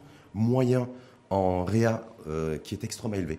Oui. On a des patients aujourd'hui qui sont là, qui sont en réanimation Oui, tout à fait. depuis deux semaines, trois semaines, quatre Tout semaines. à fait. Est-ce La ça, moyenne, pas- la moyenne, c'est minimum, c'est 14 jours en réa. Oui. Oui, tout à fait. Et nous, on est sur une moyenne beaucoup plus haute. oui, tout à fait. Est-ce que ça, c'est pas, euh, est-ce que c'est une situation normale? C'est pas une situation normale, mais encore une fois, il faut bien comprendre que les gens arrivent chez nous. Je crois que quand on analyse la, la- la prise en charge de la Covid-19, il faut l'analyser dans un système global. Qu'est-ce que ça veut dire? C'est-à-dire la durée d'arrivée au patient.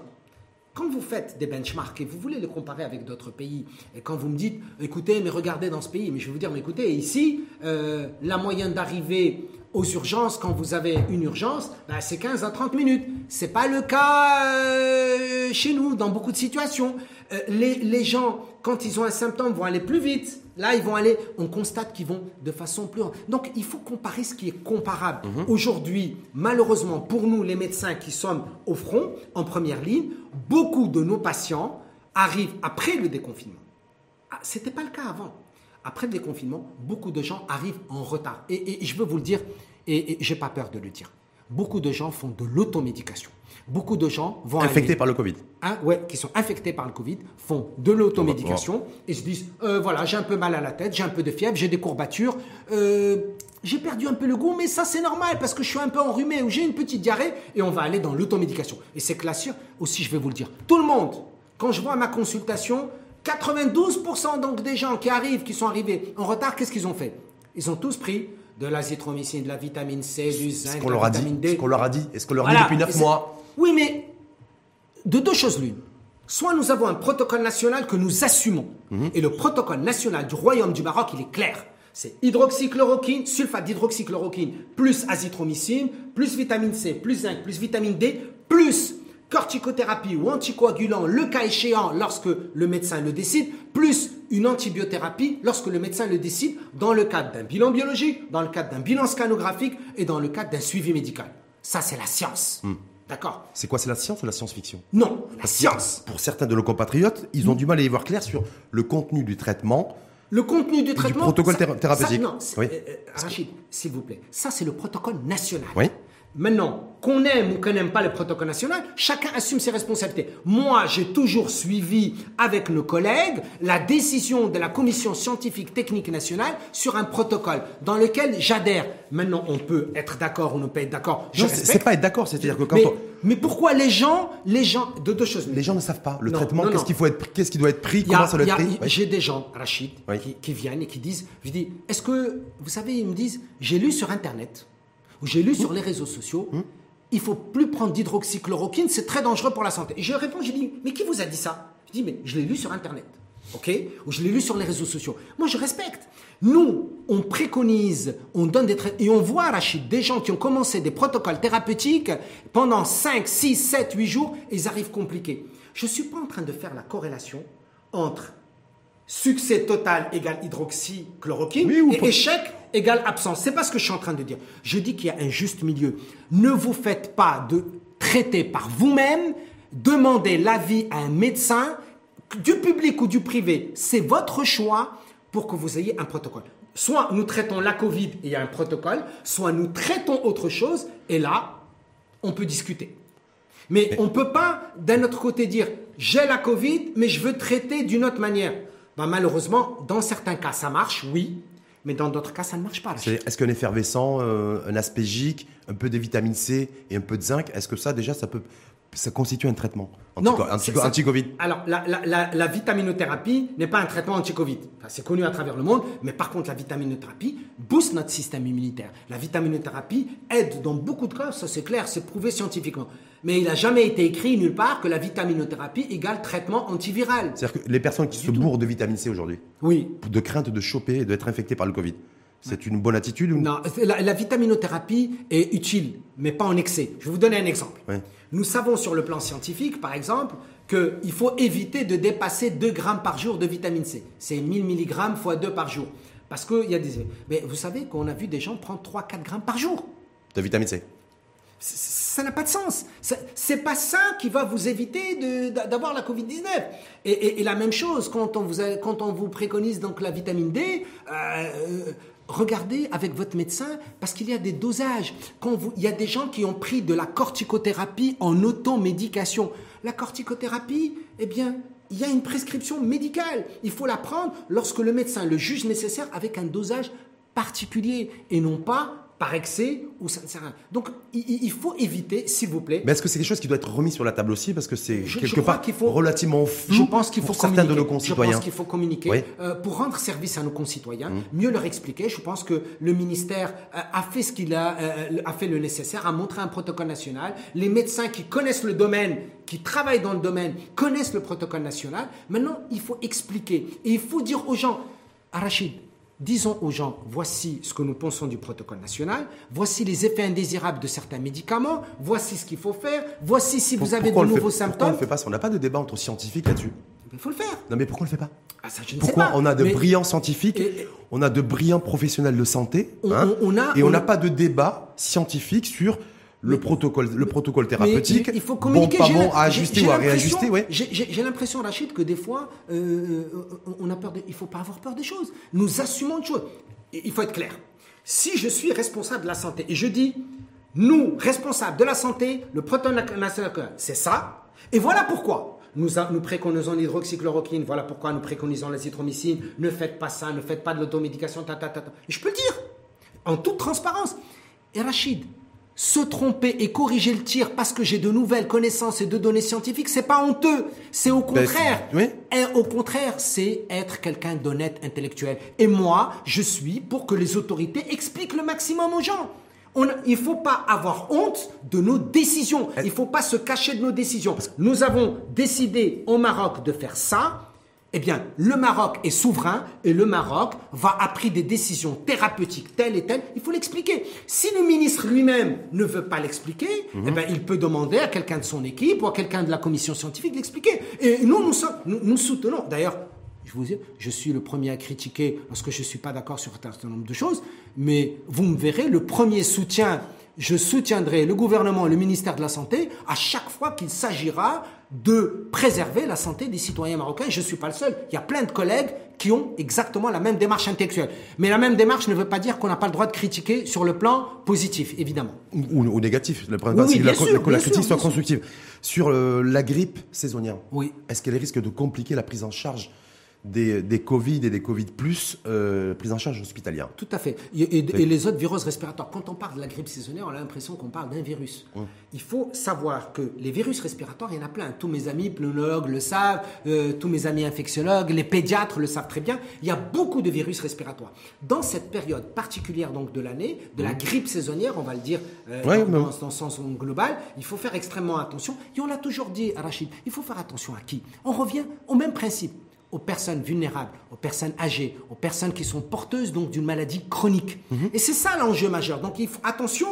Et nous ne savons pas, est-ce qu'au moment où on va avoir une grippe saisonnière et la Covid-19, est-ce que ça va pas compliquer les choses? Ça risque. Et mieux que ça, l'enjeu il est où? C'est qu'il y a des gens qui ont un certain nombre donc, de symptômes et ils se disent non, non, non, ça c'est la grippe saisonnière s'il vous plaît, allez consulter vos médecins, allez consulter votre, médecin, de famille. pour être sûr, pour être sûr que c'est ça ou ça et prendre les mesures adaptées. Hum. La grippe saisonnière, euh, en tout cas qui est là, la campagne nationale, je crois qu'elle a été lancée la semaine dernière. Tout à fait. Je crois que le Maroc a décidé de mobiliser 500 000 doses.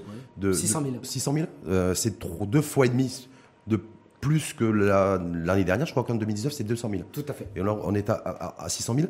Et en même temps, aujourd'hui, dans les pharmacies, chez nos pharmaciens, oui. Euh, déjà, un ils, sont, un, ils sont en colère, puisqu'il faut avoir une ordonnance médicale, prescription pour pouvoir avoir un, vaccin grippal. Mhm. Et deux. Pourquoi euh, ils sont en colère?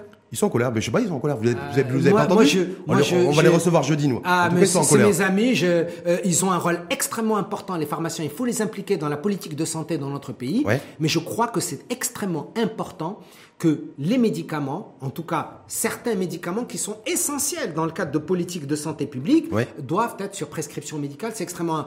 Au contraire, ça n'enlève rien à la valeur de nos amis pharmaciens qui, sont, qui ont un rôle essentiel et qui hmm. doivent, eux, recommander, conseiller le patient, etc. et délivrer le médicament au patient et en les conseillant et en leur donnant toute l'aide scientifique nécessaire. Mais je crois que sur prescription, si la décision a été prise euh, pour qu'il y ait prescription médicale, c'est qu'il doit y avoir de bonnes En tout cas, prescription médicale pour les, la nivaquine, le planquénil, euh, ça c'est pour le, le, Covid, et puis également pour la, pour le vaccin grippal. Oui, tout à fait. Hein tout à fait. Vous, moi, considérez que c'est tout à fait normal Moi, je trouve que c'est normal qu'il faut avoir une prescription médicale pour avoir un médicament qui joue un rôle important. Maintenant, je souhaite, hein, honnêtement, je souhaite que le sulfate d'hydroxychloroquine soit disponible pour tous mes confrères, que un confrère, un médecin marocain, cas, ça va être annoncé, qui estime qu'il doit prescrire, il doit avoir cette liberté, cette possibilité donc de prescrire. Euh, professeur Jaffa Lekel, aujourd'hui, il y a certains de nos compatriotes qui se rendent dans leur pharmacie oui. habituelle, de quartier. Oui. Hein, et, euh, quand ils, lorsqu'ils veulent, euh, je veux dire, avoir un vaccin, pour avoir une dose de vaccin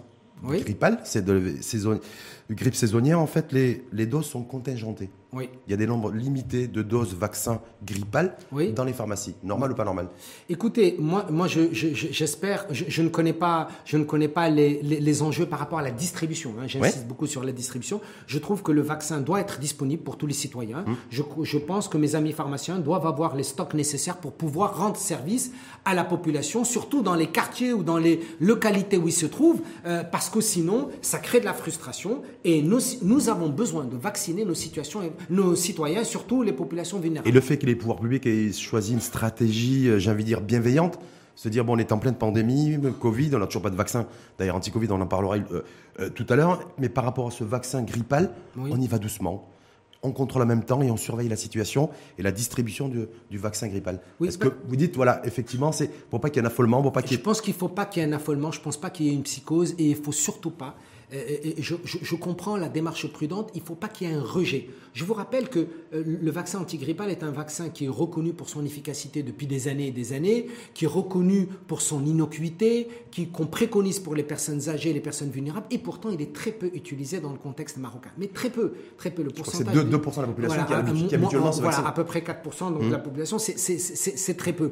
Et donc les autorités publiques disent attention, il ne faut pas que les gens, vous savez, des fois les gens euh, remettent en question question, une question de confiance. Donc il faut instaurer ce, niveau de confiance, il faut que le citoyen comprenne que c'est dans son intérêt, qu'il faut être vacciné contre la grippe, particulièrement les personnes âgées et vulnérables, en attendant également que nous puissions, je le souhaite pour mon pays, avoir le vaccin contre la Covid-19. Je ne sais pas quand. On va en parler d'ailleurs.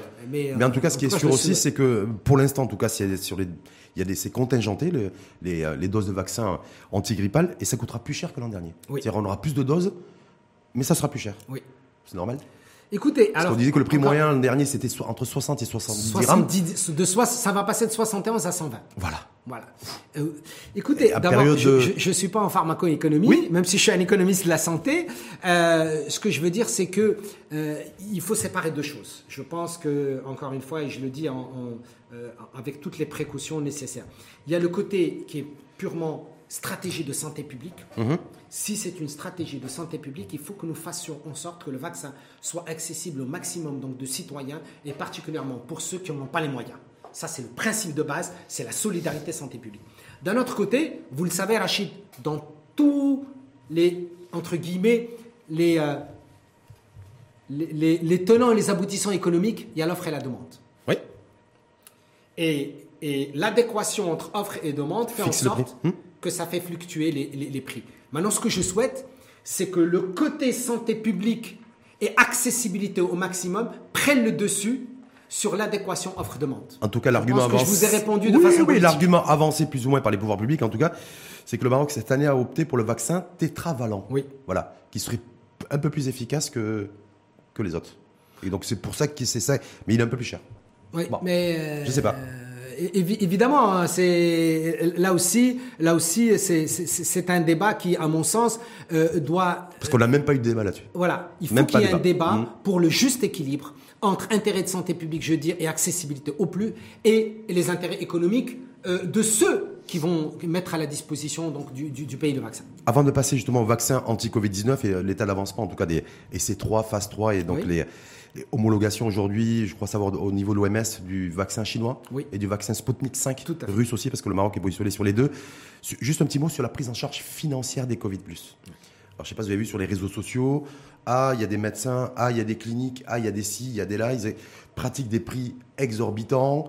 Euh, je, crois encore une fois, Rachid, c'est comme si aujourd'hui je venais vous dire, franchement, euh, il y a des journalistes, euh, des journalistes qui exagèrent, qui font des choses, franchement, ils écrivent des choses sans preuve, sans, preuve, qu'ils avancent, etc. Vous allez me dire, Monsieur Ekel, mais il y a quelques journalistes, mais la majorité des journalistes ne font pas ça. Je vais vous dire la même chose. Je crois Donc des cas isolés. Je crois qu'il ne faut pas généraliser. Il y a, il y a, il y a dans la grande majorité des cas des gens qui ont rendu service, des médecins, des infirmiers, des paramédicaux, des cliniques, des cabinets publics aussi.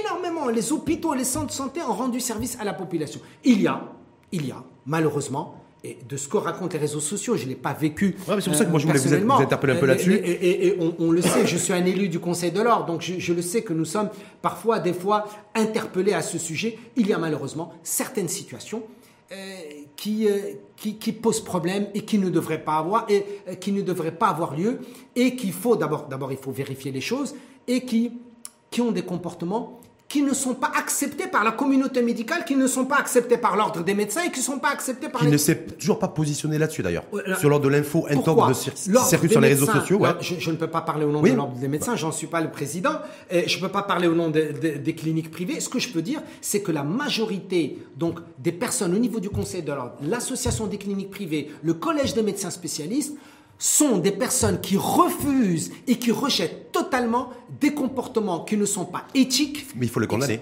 Bien sûr, ils il faut que ça soit condamné. Ils l'ont pas fait publiquement. Il faut sincèrement, il faut sincèrement ne pas, s'il vous plaît, il faut pas généraliser. Pas globaliser. Euh, voilà. Professeur quelle aujourd'hui une prise en charge Covid pour un patient euh, En moyenne, ça coûte combien? Alors, moi, j'ai les chiffres puisque je l'ai analysé, hein, j'ai mis ma casquette d'économiste de la santé, j'ai analysé, j'ai même transmis aux autorités sanitaires et à la wilaya de Casablanca combien ça coûte, qui serait pris en charge. C'est pour ça que l'État, il faut féliciter l'État marocain parce que c'est une prise en charge très lourde. Pour que vous ayez un ordre de grandeur, une prise en charge en dehors de la réanimation tout compris, c'est-à-dire le scanner, la biologie, les médecins, les infirmiers, le séjour, les médicaments, le tout, le tout, Au maximum, ça, ça varie, ça varie pour que vous ayez un, ordre, un ordre de, de- de grandeur entre 12 000 et 15 000 dirhams.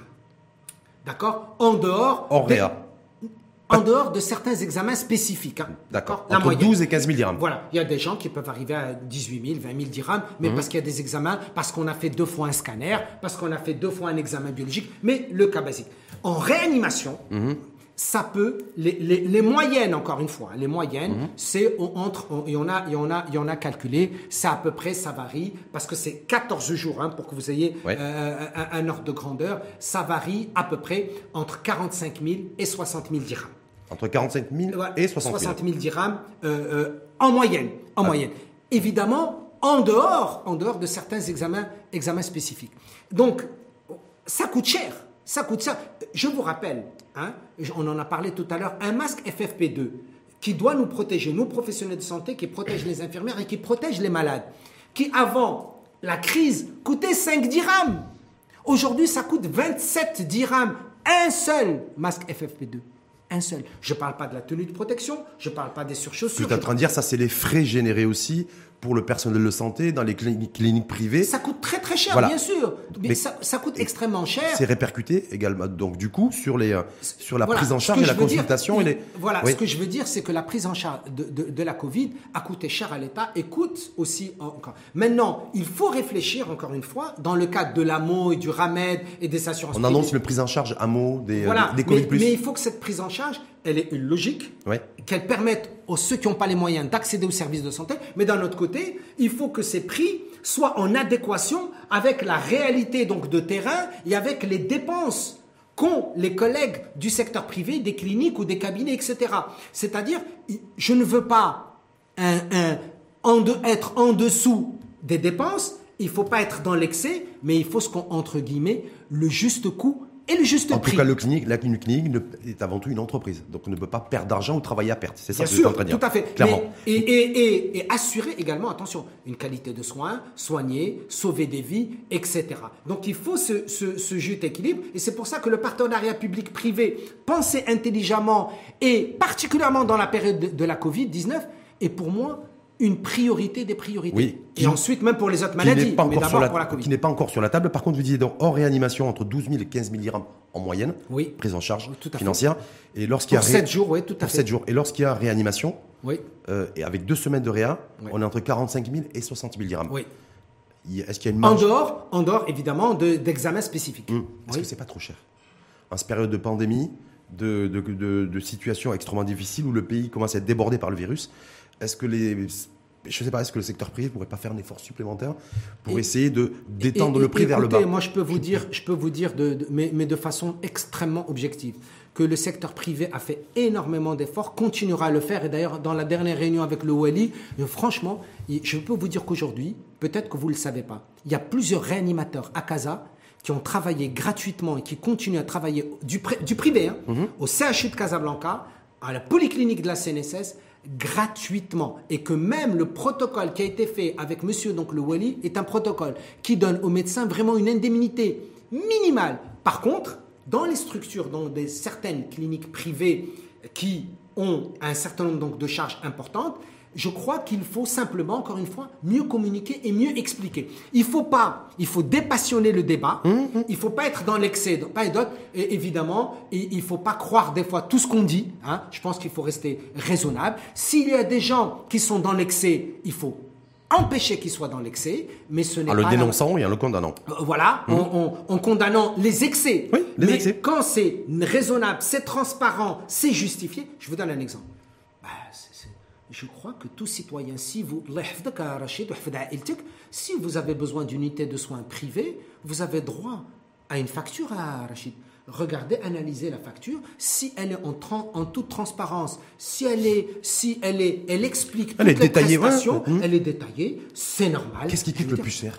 Professeur Jaffa ah, Est-ce que c'est les séjours en réa qui Très très bonne, Ouais. exactement. La réanimation coûte très cher. Et coûte aujourd'hui, combien par jour, euh, je vais vous dire une chose, le tarif national de référence ne correspond absolument pas à la réalité des dépenses. Mes amis, moi je ne peux pas parler au nom des réanimateurs, mais demandez à mes amis réanimateurs combien ça coûte une nuit en réanimation.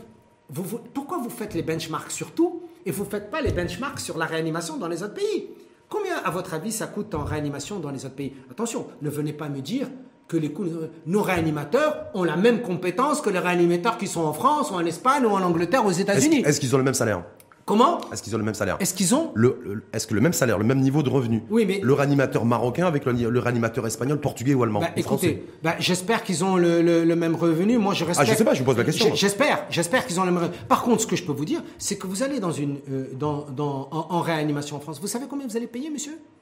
400 euros, 500 euros jour Comment Vous 1000 plaisantez, euros j'espère. Je sais pas, je vous pose le. Plaisantez, j'espère. Ouais. Vous allez être à entre 2500 et 4000 euros la nuit, En réa. en rien. Et chez nous chez nous, le tarif national de référence, vous savez c'est combien? C'est 1500 dirhams. Et ce qui est pratiqué? C'est pratiqué, ça va varier. En fonction des réa, de 2500, 4000, des fois dans certaines situations, il y en a qui font 6000 ou 7000. Je ne peux pas parler au nom des autres. Non mais dire parce que ce qui- est important, c'est important. Ce que je veux dire, c'est que je il faut savoir pas que vous êtes, exagérer les vous, choses. En, en tout cas au niveau du secteur privé, honoraire libre. C'est-à-dire qu'il y a un plafond, c'est-à-dire le, le tarif de, de référence, 1500 dirhams jour. Oui. C'est que vous pouvez pas faire, en- on peut pas en fait facturer en dessous. On est bien d'accord. Oui, oui. Par contre, on peut facturer au-dessus. Ouais. C'est-à-dire que non, c'est Avec- pas. on- ouais. C'est-à-dire que ce qui est, ce que la loi dit, c'est que le tarif national de référence, c'est la base de remboursement. Ouais. Et effectivement, lorsque les charges sont beaucoup plus élevées, eh bien, une clinique, une unité de soins va dire voilà quelle est la, la facture. Le grand problème, c'est quoi? Le grand problème, c'est quoi? C'est que le différentiel va être supporté par le patient. Et c'est ça la dureté des choses. C'est ça. la- Donc il ne faut pas lancer la balle le, euh, sur les cliniques ou sur les médecins. Il ne faut pas lancer la balle. Je crois qu'il faut encore une fois, avec calme, avec sérénité, analyser les choses, comprendre qu'est-ce qui ne va pas dans notre système de santé? Pourquoi est-ce qu'il y a, il y a, il y a une, euh, comment dirais-je, une vraiment une, un décalage énorme entre la réalité donc des soins le coût des soins et le prix des soins? Je- je- Ces trois, ces- ces trois éléments. Et pourquoi est-ce qu'on ne prend pas le temps de les analyser au profit du citoyen? Pourquoi est-ce qu'on ne prend pas le temps de les analyser pour ne pas léser les entreprises privées Pourquoi ne pas prendre le temps de les analyser pour laisser à l'État la possibilité de souffler, que ça ne soit pas une charge supplémentaire pour l'État? Il ne faut pas que l'État perde, il ne faut pas encore moins que les citoyens perdent, et il ne faut pas que les entreprises dans le secteur de la santé également perdent.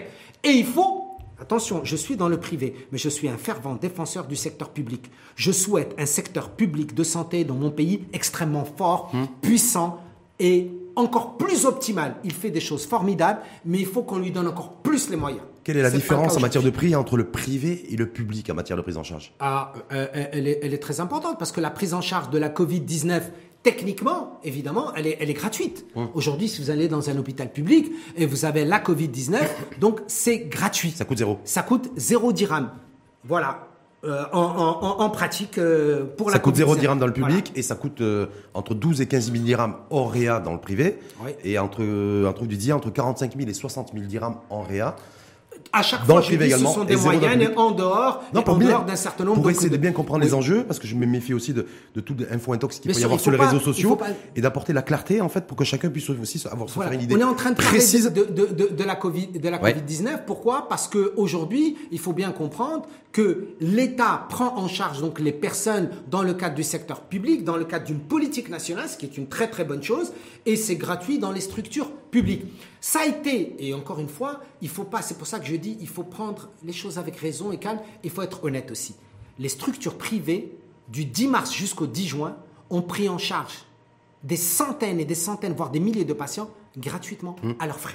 Et on dit qu'au- au- on dit qu'aujourd'hui, elles sont de moins en moins nombreuses, les cliniques, à vouloir prendre en charge, même, même en payant les Covid. Est-ce que vous confirmez? Oui, oui, tout simplement parce que c'est très compliqué, Rachid. Voilà, je l'explique en toute. euh, quand vous êtes dans une structure de soins, une structure de soins qui est privée, qui a des enjeux, bien sûr, de santé, qui a des enjeux financiers, euh, quand vous allez prendre en charge la Covid, vous excluez de facto beaucoup de patients non Covid pour arriver chez vous. Par exemple, les blocs opératoires, c'est compliqué. Il faut qu'il y ait des entrées indépendantes. Il faut qu'il y ait un circuit du patient indépendant. D'ailleurs, c'est exigé par la direction régionale de la fait. santé. Entrée séparée. Avec un fléchage, ouais, un, fléchage, Mhm. un parcours de soins séparé. Les blocs opératoires ne peuvent pas fonctionner. Vous pouvez pas, dans la même réa Rachid, avoir des patients Covid et des patients non Covid. Donc c'est compliqué. C'est pour ça je ne justifie pas. Je pense, encore une Oui. fois, et je le dis avec beaucoup de prudence, c'est pour ça que certaines structures privées disent Moi, je ne prends pas de Covid. Par contre, il faut que vous sachiez, je peux parler que de Casablanca, je ne peux pas parler des autres villes. Il y a beaucoup de structures privées aujourd'hui à Casablanca qui aident l'État en prenant en charge les cas compliqués de Covid, particulièrement en soins intensifs et en réa. Avec des, pa- des, des pavillons dédiés, je crois savoir. non Tout à ça, fait, des pavillons dans- dédiés. Eh ben, nous, dans l'unité où je travaille, nous, on est à 100% de taux d'occupation Covid. Dernière petite question, elle n'est pas, euh, elle est pas cynique, elle n'est pas vicieuse. hein. Mais Non, je me dis, bon, les, les lits, en, les lits de- en réanimation, vous l'avez parfaitement dit pendant un gros moment, pendant un bon petit moment, sont sous tension un petit peu à Casablanca. Oui, tout à Hein Pas forcément au niveau national, mais en tout cas à Casablanca. Si, si ce n'était pas le cas à Casablanca, si on avait suffisamment de lits de réanimation, est-ce qu'on paierait euh, la, la facture de 12-15 000 dirhams euh, hors réa et euh, 45, entre 45 000 et 70 000 et 60 000 dirhams en réanimation? Et- et si- si c'est-à-dire, on a- vous voyez ce que je veux dire Oui. Vous avez parlé, parlé de l'offre et la demande. Oui. Si j'avais plus d'offres en termes de lits de réa, est-ce que je- le, prix, le prix serait revu Alors, je vais aller même plus vers loin. ou par le bas Plus Ouais. loin pour ne pas être vicieux, mais je vais aller plus loin. Euh, moi, ce que je, je l'ai dit tout à l'heure, je pense que vous l'avez compris, je suis un fervent défenseur du secteur public. Je, je suis pour qu'on augmente le nombre de lits dans le secteur public. C'est extrêmement important pour prendre en charge les citoyens pour qu'ils aient le moins à payer possible. Pourquoi? Parce que ça coûte cher. La réa coûte cher. Ça, c'est une réponse un peu politique. Non, si, c'est si pas vous une me réponse permettez. politique. C'est un peu Ce que politique. je dis- J'aurais plus de lits de réanimation. Je me mets dans un, dans un scénario fiction. Oui. hein. J'ai suffisamment de lits de réanimation à Casablanca. Ouais. Est-ce que je vais payer autant la prise en charge financière pour la, pour la Covid? il y a ce qu'on appelle, ce qu'on appelle l'utilité en économie, et ce qu'on appelle les coûts d'opportunité? Il faut, il y a à partir d'un moment, vous avez des, des- des charges fixes Mhm. qui n'évolueront pas. C'est pas parce que vous avez plus de plus de lits que ça va diminuer le prix de 40, 50, 60, euh, 70. L'enjeu n'est pas là. L'enjeu, et je pense que vous avez suivi de façon, de façon je, je- je crois, importante le discours de Sa Majesté sur la couverture sanitaire Oui. universelle. Il faut qu'au Maroc, on ait une couverture sanitaire universelle, avec le terme universel, le maximum, pour que tout le monde ait accès à un paquet, ce que j'appelle le paquet essentiel de services de santé, dans le public ou dans le privé, tout le monde, et que les services supplémentaires, le coût supplémentaire ou marginal qu'on doit avoir en plus, doit être supporté par une assurance globale de tout le monde et par des assurances complémentaires. Et si vous ne faites pas cette réforme, pardon, pas réforme, refonte du système donc de santé, d'accord, avec la couverture sanitaire universelle au cœur Mmh, comme pierre nouvelle politique de santé, eh bien, que ça soit le Covid ou autre chose, on aura les mêmes problèmes. Mais il faudra repenser aussi tout ce qui est financement. Parce que Tout c'est à la, fait. c'est Euh, la mais source et la clé. clairement. On parle du vaccin anti-Covid Avec depuis 2019 et c'est trois. Et ensuite, vous avez des questions d'internautes pour le Bien professeur sûr, bien sûr, bien sûr, On avec conclura plaisir. avec ça sur le, sur le vaccin anti-Covid-19. Oui, je suis. Ça de- c'est- apparemment, ça- on devrait pouvoir disposer du, vaccin anti-Covid-19 dans les prochaines Et- et- semaines, dès décembre, janvier prochain. Écoute, moi, moi, je suis content que le Maroc ait, ait- ait pris cette décision d'être impliqué dans la phase 3 donc d'essais d'essais vaccinaux avec un certain nombre donc de volontaires. Euh, J'espère que nous allons avoir ce vaccin. 600 d'ailleurs, c'est pas beaucoup. hein. Voilà, euh, j'espère que nous allons 600, avoir ce vaccin. 600 volontaires et aucun professionnel de santé. D'ailleurs, je profite de l'occasion d'avoir un professionnel expert en, en face de moi. Je, je trouvais ça surprenant. Euh, Aucune blouse blanche dans les, dans les, dans les volontaires Moi, pour je- le, je- le test essai clinique vaccin moi- Covid. Euh, moi, je pense que c'est une bonne chose que le Maroc ait fait ça. Maintenant, il faut qu'on soit sûr de l'innocuité de ce vaccin. Je pense que les choses avancent très très bien, selon, hein, selon les dires du ministre donc de, de, de la Santé. Je crois que c'est euh, que c'est important de planifier tout de suite quelles sont les populations cibles qui vont être concernées, comment on va faire sur le terrain. Le ministre de la Santé s'est exprimé là-dessus. Un, les populations prioritaires, c'est les professionnels de santé, Oui, c'est-à-dire vous, oui, vous, d'accord. Charles Oui, entre autres. oui, Euh, Ça sera également le personnel de sécurité. oui. Ensuite, les, euh, les personnes atteintes de pathologies, de maladies Oui. chroniques. Les personnes et âgées. les personnes âgées et les femmes enceintes. D'accord. Voilà, les, voilà le, en fait, le classement des, des populations prioritaires. Il y a une chose très importante, il faut aussi bien communiquer parce que parmi les personnes qu'il faut le plus convaincre et à qui il faut le plus expliquer, ce sont les professionnels de santé parce qu'ils seront les prescripteurs. C'est c'est très important, Rachid. Mmh. Si les prescripteurs eux-mêmes ne sont pas suffisamment convaincus et n'ont pas suffisamment d'informations, euh, ils ne seront pas les meilleurs relais d'opinion. Ma recommandation à Monsieur le ministre, c'est que les professionnels de santé doivent être les premiers à être informés, à leur donner les chiffres, donner l'information, leur expliquer, parce que c'est eux vos relais d'opinion et qui vont convaincre la population d'utiliser donc ce vaccin qui serait important pour freiner ou bloquer ou stopper cette, pandémie dans le contexte marocain. On n'y est pas encore, c'est pour ça que la prévention primaire reste aujourd'hui la priorité, en même temps que, euh, comme, on l'a dit, dépister, isoler, traiter et refondre notre système de santé pour qu'il soit réactif et résilient. Mais est-ce que vous pensez, vous, que le vaccin anti-Covid-19 sera disponible d'ici la fin de l'année, début d'année prochaine Écoutez, je le souhaite, mais euh, il semble, hein, selon encore une fois les dires du ministre de la Santé, hein, je, ne sais pas, je ne suis pas dans les secrets, euh, s'il si, est déjà disponible début janvier, ce serait une très très bonne chose, ce serait, ce serait excellent, parce qu'il nous reste deux mois difficiles à vivre, hein, je vous le dis, les deux prochains mois vont être compliqués, difficiles sur le terrain pour les professionnels de santé, même, même pour l'État et pour la population. J'espère que ça va arriver. Maintenant, encore une fois, sur le plan opérationnel, il faut qu'on soit non pas efficace, mais efficient. Efficient, mais ça veut dire quoi ça? Sur le plan opérationnel, ça veut dire qu'est-ce qu'il y a des choses qui doivent être faites aujourd'hui dans la Euh, perspective du vaccin Oui, d'abord, anti-Covid-19 d'abord Oui. il faut une communication très importante. Oui. Il faut communiquer auprès de la population. Pour dire quoi?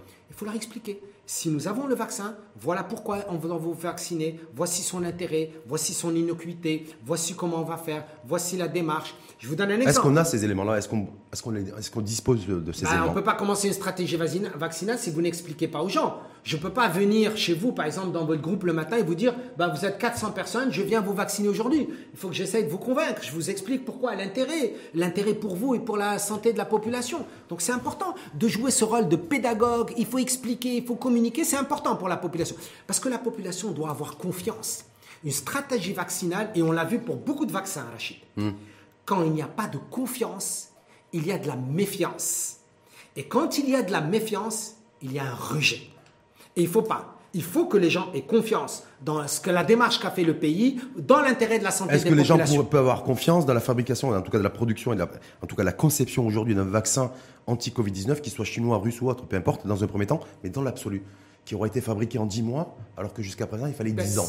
Juste par rapport à ça, pour Bien sûr. les éléments aussi Et c'est pour. ça que les médecins sont le meilleur relais d'opinion. Expliquons-leur. Mm. On va prendre, on va s'asseoir avec les professionnels de santé, leur expliquer l'intérêt, et on va dire aux professionnels de santé, soyez nos relais d'opinion. Il faut convaincre la population parce que c'est l'intérêt de la santé de notre pays et de, de la population. Je pense qu'il faut le faire en toute transparence. Il n'y a, rien à cacher. Y a- si on a une stratégie qui marche, mais au contraire, mais moi je suis heureux que le Maroc soit un des premiers pays au monde à vacciner et à que ça soit efficient. Et s'il y a quelque chose qui marche moins bien, ben je l'explique pour corriger. C'est pas un problème de Hmm. Si on se dit, voilà, c'est, euh, a- aux Émirats Arabes Unis, ils ont commencé à vacciner. Oui. Au Pérou, ils ont commencé à vacciner aussi ce, ce vaccin chinois, Oui. anti-Covid-19, a priori, en tout cas selon. Pour l'instant, ça se passe bien. Ouais. Ben, je le souhaite également pour mon pays. Euh, et donc, euh, il suffit simplement de nous donner des éléments d'information et on sera les premiers également à essayer d'être les meilleurs relais d'opinion. Autre, autre vaccin aussi sur le marché, en tout cas qui aujourd'hui qui est sur les tablettes de l'OMS, Oui. homologation, c'est ça, ce qu'on dit Oui, oui, C'est le, vaccin russe Sputnik 5. Tout à fait. Je crois savoir aussi que le Maroc a aussi un- une convention de partenariat aussi dans ce sens. Exact, exact. Tout à Donc fait. là aussi, on se dit qu'on va avoir du chinois, du russe comme vaccin. Écoutez, je, je crois que je crois encore une fois, en- encore une fois, ce qui est important, et, et- et je crois que, que, que, que le Maroc s'inscrit parfaitement dans cette démarche, c'est tout ce qui va arriver le plus vite et dans l'intérêt de la santé des populations, on est preneur. C'est-à-dire que, bien sûr, il y a des enjeux politiques, je peux le comprendre, il y a des mais l'enjeu majeur, et je crois qu'il faut reconnaître ça au Maroc, l'enjeu majeur, c'est d'abord et avant tout la santé de la population. Si c'est ce vaccin qui va me permettre d'avoir une meilleure efficience, la meilleure innocuité, le moins d'effets indésirables, la meilleure accessibilité, le meilleur coût, c'est là où je vais aller. Mm. Ben, moi, que ce soit le russe ou le chinois, ce qui est important, c'est qu'est-ce qui est le meilleur pour la santé Et, des Marocains. et le fait que pour l'instant, en tout cas, selon les différentes études croisées, euh, immunité très faible en durée. Oui, tout On à se fait. posait beaucoup de questions. Alors- en fait, aujourd'hui, la, la quasi-certitude aujourd'hui, on n'est que le 9 novembre. Oui. C'est euh, voilà, c'est On- la on- durabilité des- du développement des anticorps est très faible et très Oui, limitée. Rachid, parce qu'on n'a pas, on n'a pas suffisamment de recul scientifique. Par exemple, euh, regardez, on peut se poser la question. Il y a des gens qui me posent la question, hein, qui me disent, écoutez, Monsieur Ekel, si vous nous dites qu'actuellement le virus lui-même ne nous donne pas une immunité définitive, comment est-ce que le vaccin, qui est une forme de virus atténué, Mhm. va lui nous donner une immunité? La réponse est de dire,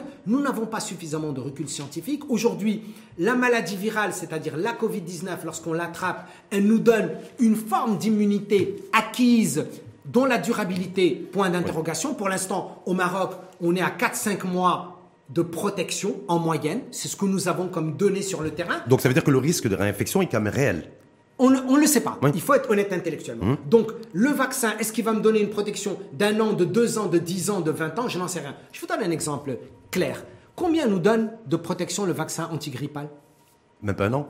Un an maximum. Hum. Combien nous donne celui donc de la fièvre jaune? 10 ans Celui donc de la méningite, il va vous donner 2 ans. Celui de, par exemple, de l'hépatite, il va vous donner 10 ou 15 ans. Donc, chaque vaccin a, nous procure une forme donc d'immunité, une forme, hein, parce que l'intensité et la durée, elle est variable. Eh bien, j'espère pour ce vaccin, si on l'a au Maroc, qu'il va procurer une intensité importante de protection, je veux dire, une forme de protection élevée et surtout la plus grande durée. Si au moins c'est un an, ce serait une bonne chose. Apparemment, c'est entre 4 et 5 mois, max. Je ne sais pas. Apparemment, oui, selon les études aujourd'hui. Selon les études actuelles, parce qu'on n'a pas suffisamment de recul scientifique. 4-5 mois, ça veut dire qu'il faudrait se faire vacciner deux, fois, par an, au moins. Voilà. Alors, je souhaite que ça soit pas le cas, mais si c'est le cas, eh bien, ce qui va protéger la santé des populations, on le fera. Hum. Le prix va être important aussi, le coût. On parlait tout à l'heure de la prise en charge financière. Oui, il, faut y, réfléchir.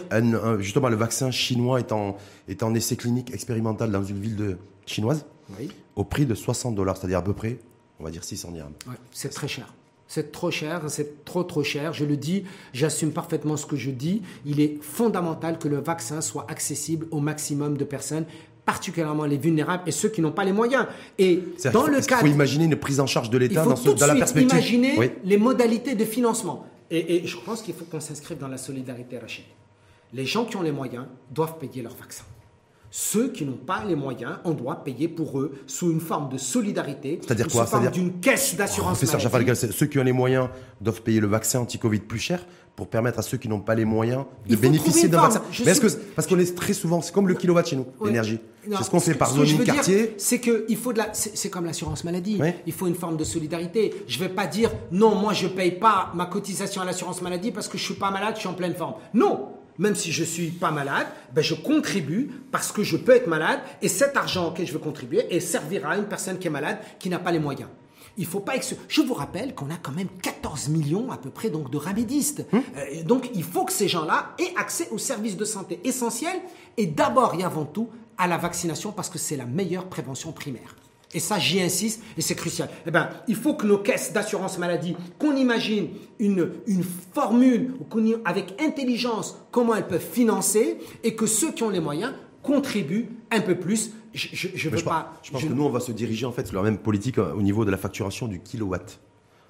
en, termes d'électricité, c'est-à-dire par zoning quartier, en fonction du quartier où on habite, on a un kilowatt qui est plus élevé que qu'un quartier plus défavorisé où il y a des populations vulnérables socialement. il faut une solidarité raisonnable. Je ne suis pas en train de dire euh, on, est au pays des merveilles. Non non, non, Ce que je suis en train de dire, je j'ai pas envie de dire aux gens ah si vous avez les moyens, on, va vous taxer plus et tout. Non, ce que je veux dire, c'est que il faut une forme de solidarité. Pour ceux qui ont un peu plus les moyens, eh ben il faut une forme de solidarité. Si on peut contribuer un peu plus, il faut le faire. En tout cas, il faut simplement savoir que si on ne sait pas quand est-ce que le, vaccin euh, anti-Covid-19 sera disponible, on sait qu'à peu près aujourd'hui, il devrait se situer entre 55 et 60 62 dollars entre, donc entre 500 et quelques dirhams et 600 dirhams. Ben moi, je, serais bien qu'il soit entre 55 et 60, non pas dollars, mais dirhams. Dirhams. Sauf que vous avez dit tout à l'heure que le vaccin, le vaccin antigrippal, déjà lui-même coûte plus cher, il était à 70 dirhams. Oui. Cette année, c'est 120. Mais, mais, ça, l'enjeu n'est pas le même. Hmm. Vous parlez tout à l'heure de demande et d'offre. Là, on est en train de parler de 600 000, 600 000 doses pour, le vaccin grippe, pour la grippe. Là, on est en train de parler de, 10 millions, de, doses. 10 millions de doses. C'est autre chose. Ouais. Eh ben, je crois que. Euh, mais on n'aura pas le choix sur les prix, hein, parce que le nombre est limité. Oui. Donc ça devrait oui, aussi. Oui, mais c'est pour ça qu'il faut, qu'il faut rendre ce prix accessible aux personnes qui n'ont pas les moyens. Ou sinon, ou sinon on rate notre stratégie vaccinale. Hein. Hum. On va pas quand même, Rachid, si, si on suit ce raisonnement, qu'est-ce qu'on va faire? On vaccine les riches et ceux qui n'ont pas les moyens, on les vaccine pas? Non, la priorité, c'est d'abord ceux qui n'ont pas les moyens, les vulnérables, les personnes âgées et les personnes avec maladie En tout cas, c'est le débat du moment, c'est le débat qui devrait, à mon avis, se développer, tout à fait. en tout cas émerger dans les, dans les, dans les prochaines semaines. Question d'internaute, professeur Jaffa Oui, avec plaisir. Hein, on finit avec ça? Avec plaisir. Vous êtes toujours endurant Vous avez toujours. Oui, non, non, je, je suis un, un, combattant, je suis là et je, je, resterai. Donc, première question, il y a un flou total sur le, sur le processus de prise en charge. Euh, question d'un internaute, pourquoi ne pas communiquer clairement sur ce processus pour qu'on soit préparé bah, Rachid, j'ai la réponse à notre ami internaute il faut un parcours de soins coordonné Covid. Il faut qu'on le sache partout. Voilà, si vous avez tel symptôme, voilà qu'est-ce qu'il faut faire. Si jamais on vous a diagnostiqué dans un laboratoire, vous êtes positif, voilà ce qu'il faut faire. Il faut le faire en toute transparence et aider, communiquer, parce que aussi bien dans le secteur public, dans le secteur privé, aujourd'hui, on peut prendre en charge les gens et il faut les prendre le plus rapidement. Surtout le plus rapidement. Deuxième question de l'internaute. Le virus n'épargne ni riches ni pauvres. Tout à fait. Mais les pauvres qui ont, qui ont un accès difficile aux soins payent le prix fort. Je suis parfaitement d'accord. C'est une double peine. Exactement, c'est la double peine et c'est pour ça que dans le cadre de l'assurance maladie, dans la refonte du système de santé, de la couverture sanitaire universelle, notre priorité doivent être les ramédistes et ceux qui n'ont pas les moyens de se payer la santé qui est un droit constitutionnel. Cela fait quelque temps, troisième question d'internaute, cela fait quelque temps qu'on parle du retour de l'hydroxychloroquine dans les rayons des pharmacies sur ordonnance et prescription médicale. J'ai fait le tour des pharmacies avec mon ordonnance, mais je n'en ai pas trouvé. Qui dit vrai, nous sommes perdus. Non, non. Euh, euh, actuellement, ce n'est pas disponible donc dans les pharmacies parce que c'est géré entièrement par le ministère de, la santé, sous le contrôle des directions régionales de la santé pour diverses raisons. Et peut-être que dans le futur, hein, euh, le, ministre de la santé va décider, dans le cadre peut-être de la nouvelle prise en charge de la Covid-19, j'en sais rien, hein, c'est au ministre donc de décider, de le rendre plus. À mon sens, il faut que les médecins du public, du privé, généralistes ou spécialistes puisse, si nous maintenons le même protocole national, si nous le maintenons, si nous maintenons le même protocole national thérapeutique, il faut démocratiser la prescription et que les médecins puissent prescrire selon des normes, évidemment, mmh. selon des conditions particulières, prescrire, prescrire le sulfate d'hydroxychloroquine euh, euh, et que ça soit disponible en, en pharmacie. Mais ça, c'est une décision de l'État et du ministère de la Santé. Dernière question d'internaute. Est-ce qu'il y a des données sur les méthodes de contamination et qui sont les catégories qui contaminent le plus? Les enfants, aux les enfants à l'école ont-ils favorisé la diffusion du virus? Alors probablement, probablement, encore une fois, je le dis, les enfants sont chez nous, sont partis en retard euh, à, l'école. Les enfants sont des transmetteurs potentiels, ils développent moins la maladie, moins les complications. C'est une très bonne nouvelle partout dans le monde, y compris, on a les chiffres euh, marocains, mais ils sont transmetteurs. Mon, message, c'est de dire, s'il vous plaît, faites attention les enfants par rapport aux parents quand ils sont à côté et quand c'est pas suffisamment aéré, maintenir le masque et le lavage des mains. Mais s'il vous plaît, les enfants, pendant cette période, qu'ils évitent d'aller voir leurs grands-parents ou de les fréquenter. Ils peuvent leur parler au téléphone, ils peuvent être sur FaceTime ou ce qu'ils veulent. Et ils, vont les aimer de la même manière, mais d'éviter de les fréquenter pendant cette période. Un amour transmis à travers un petit écran?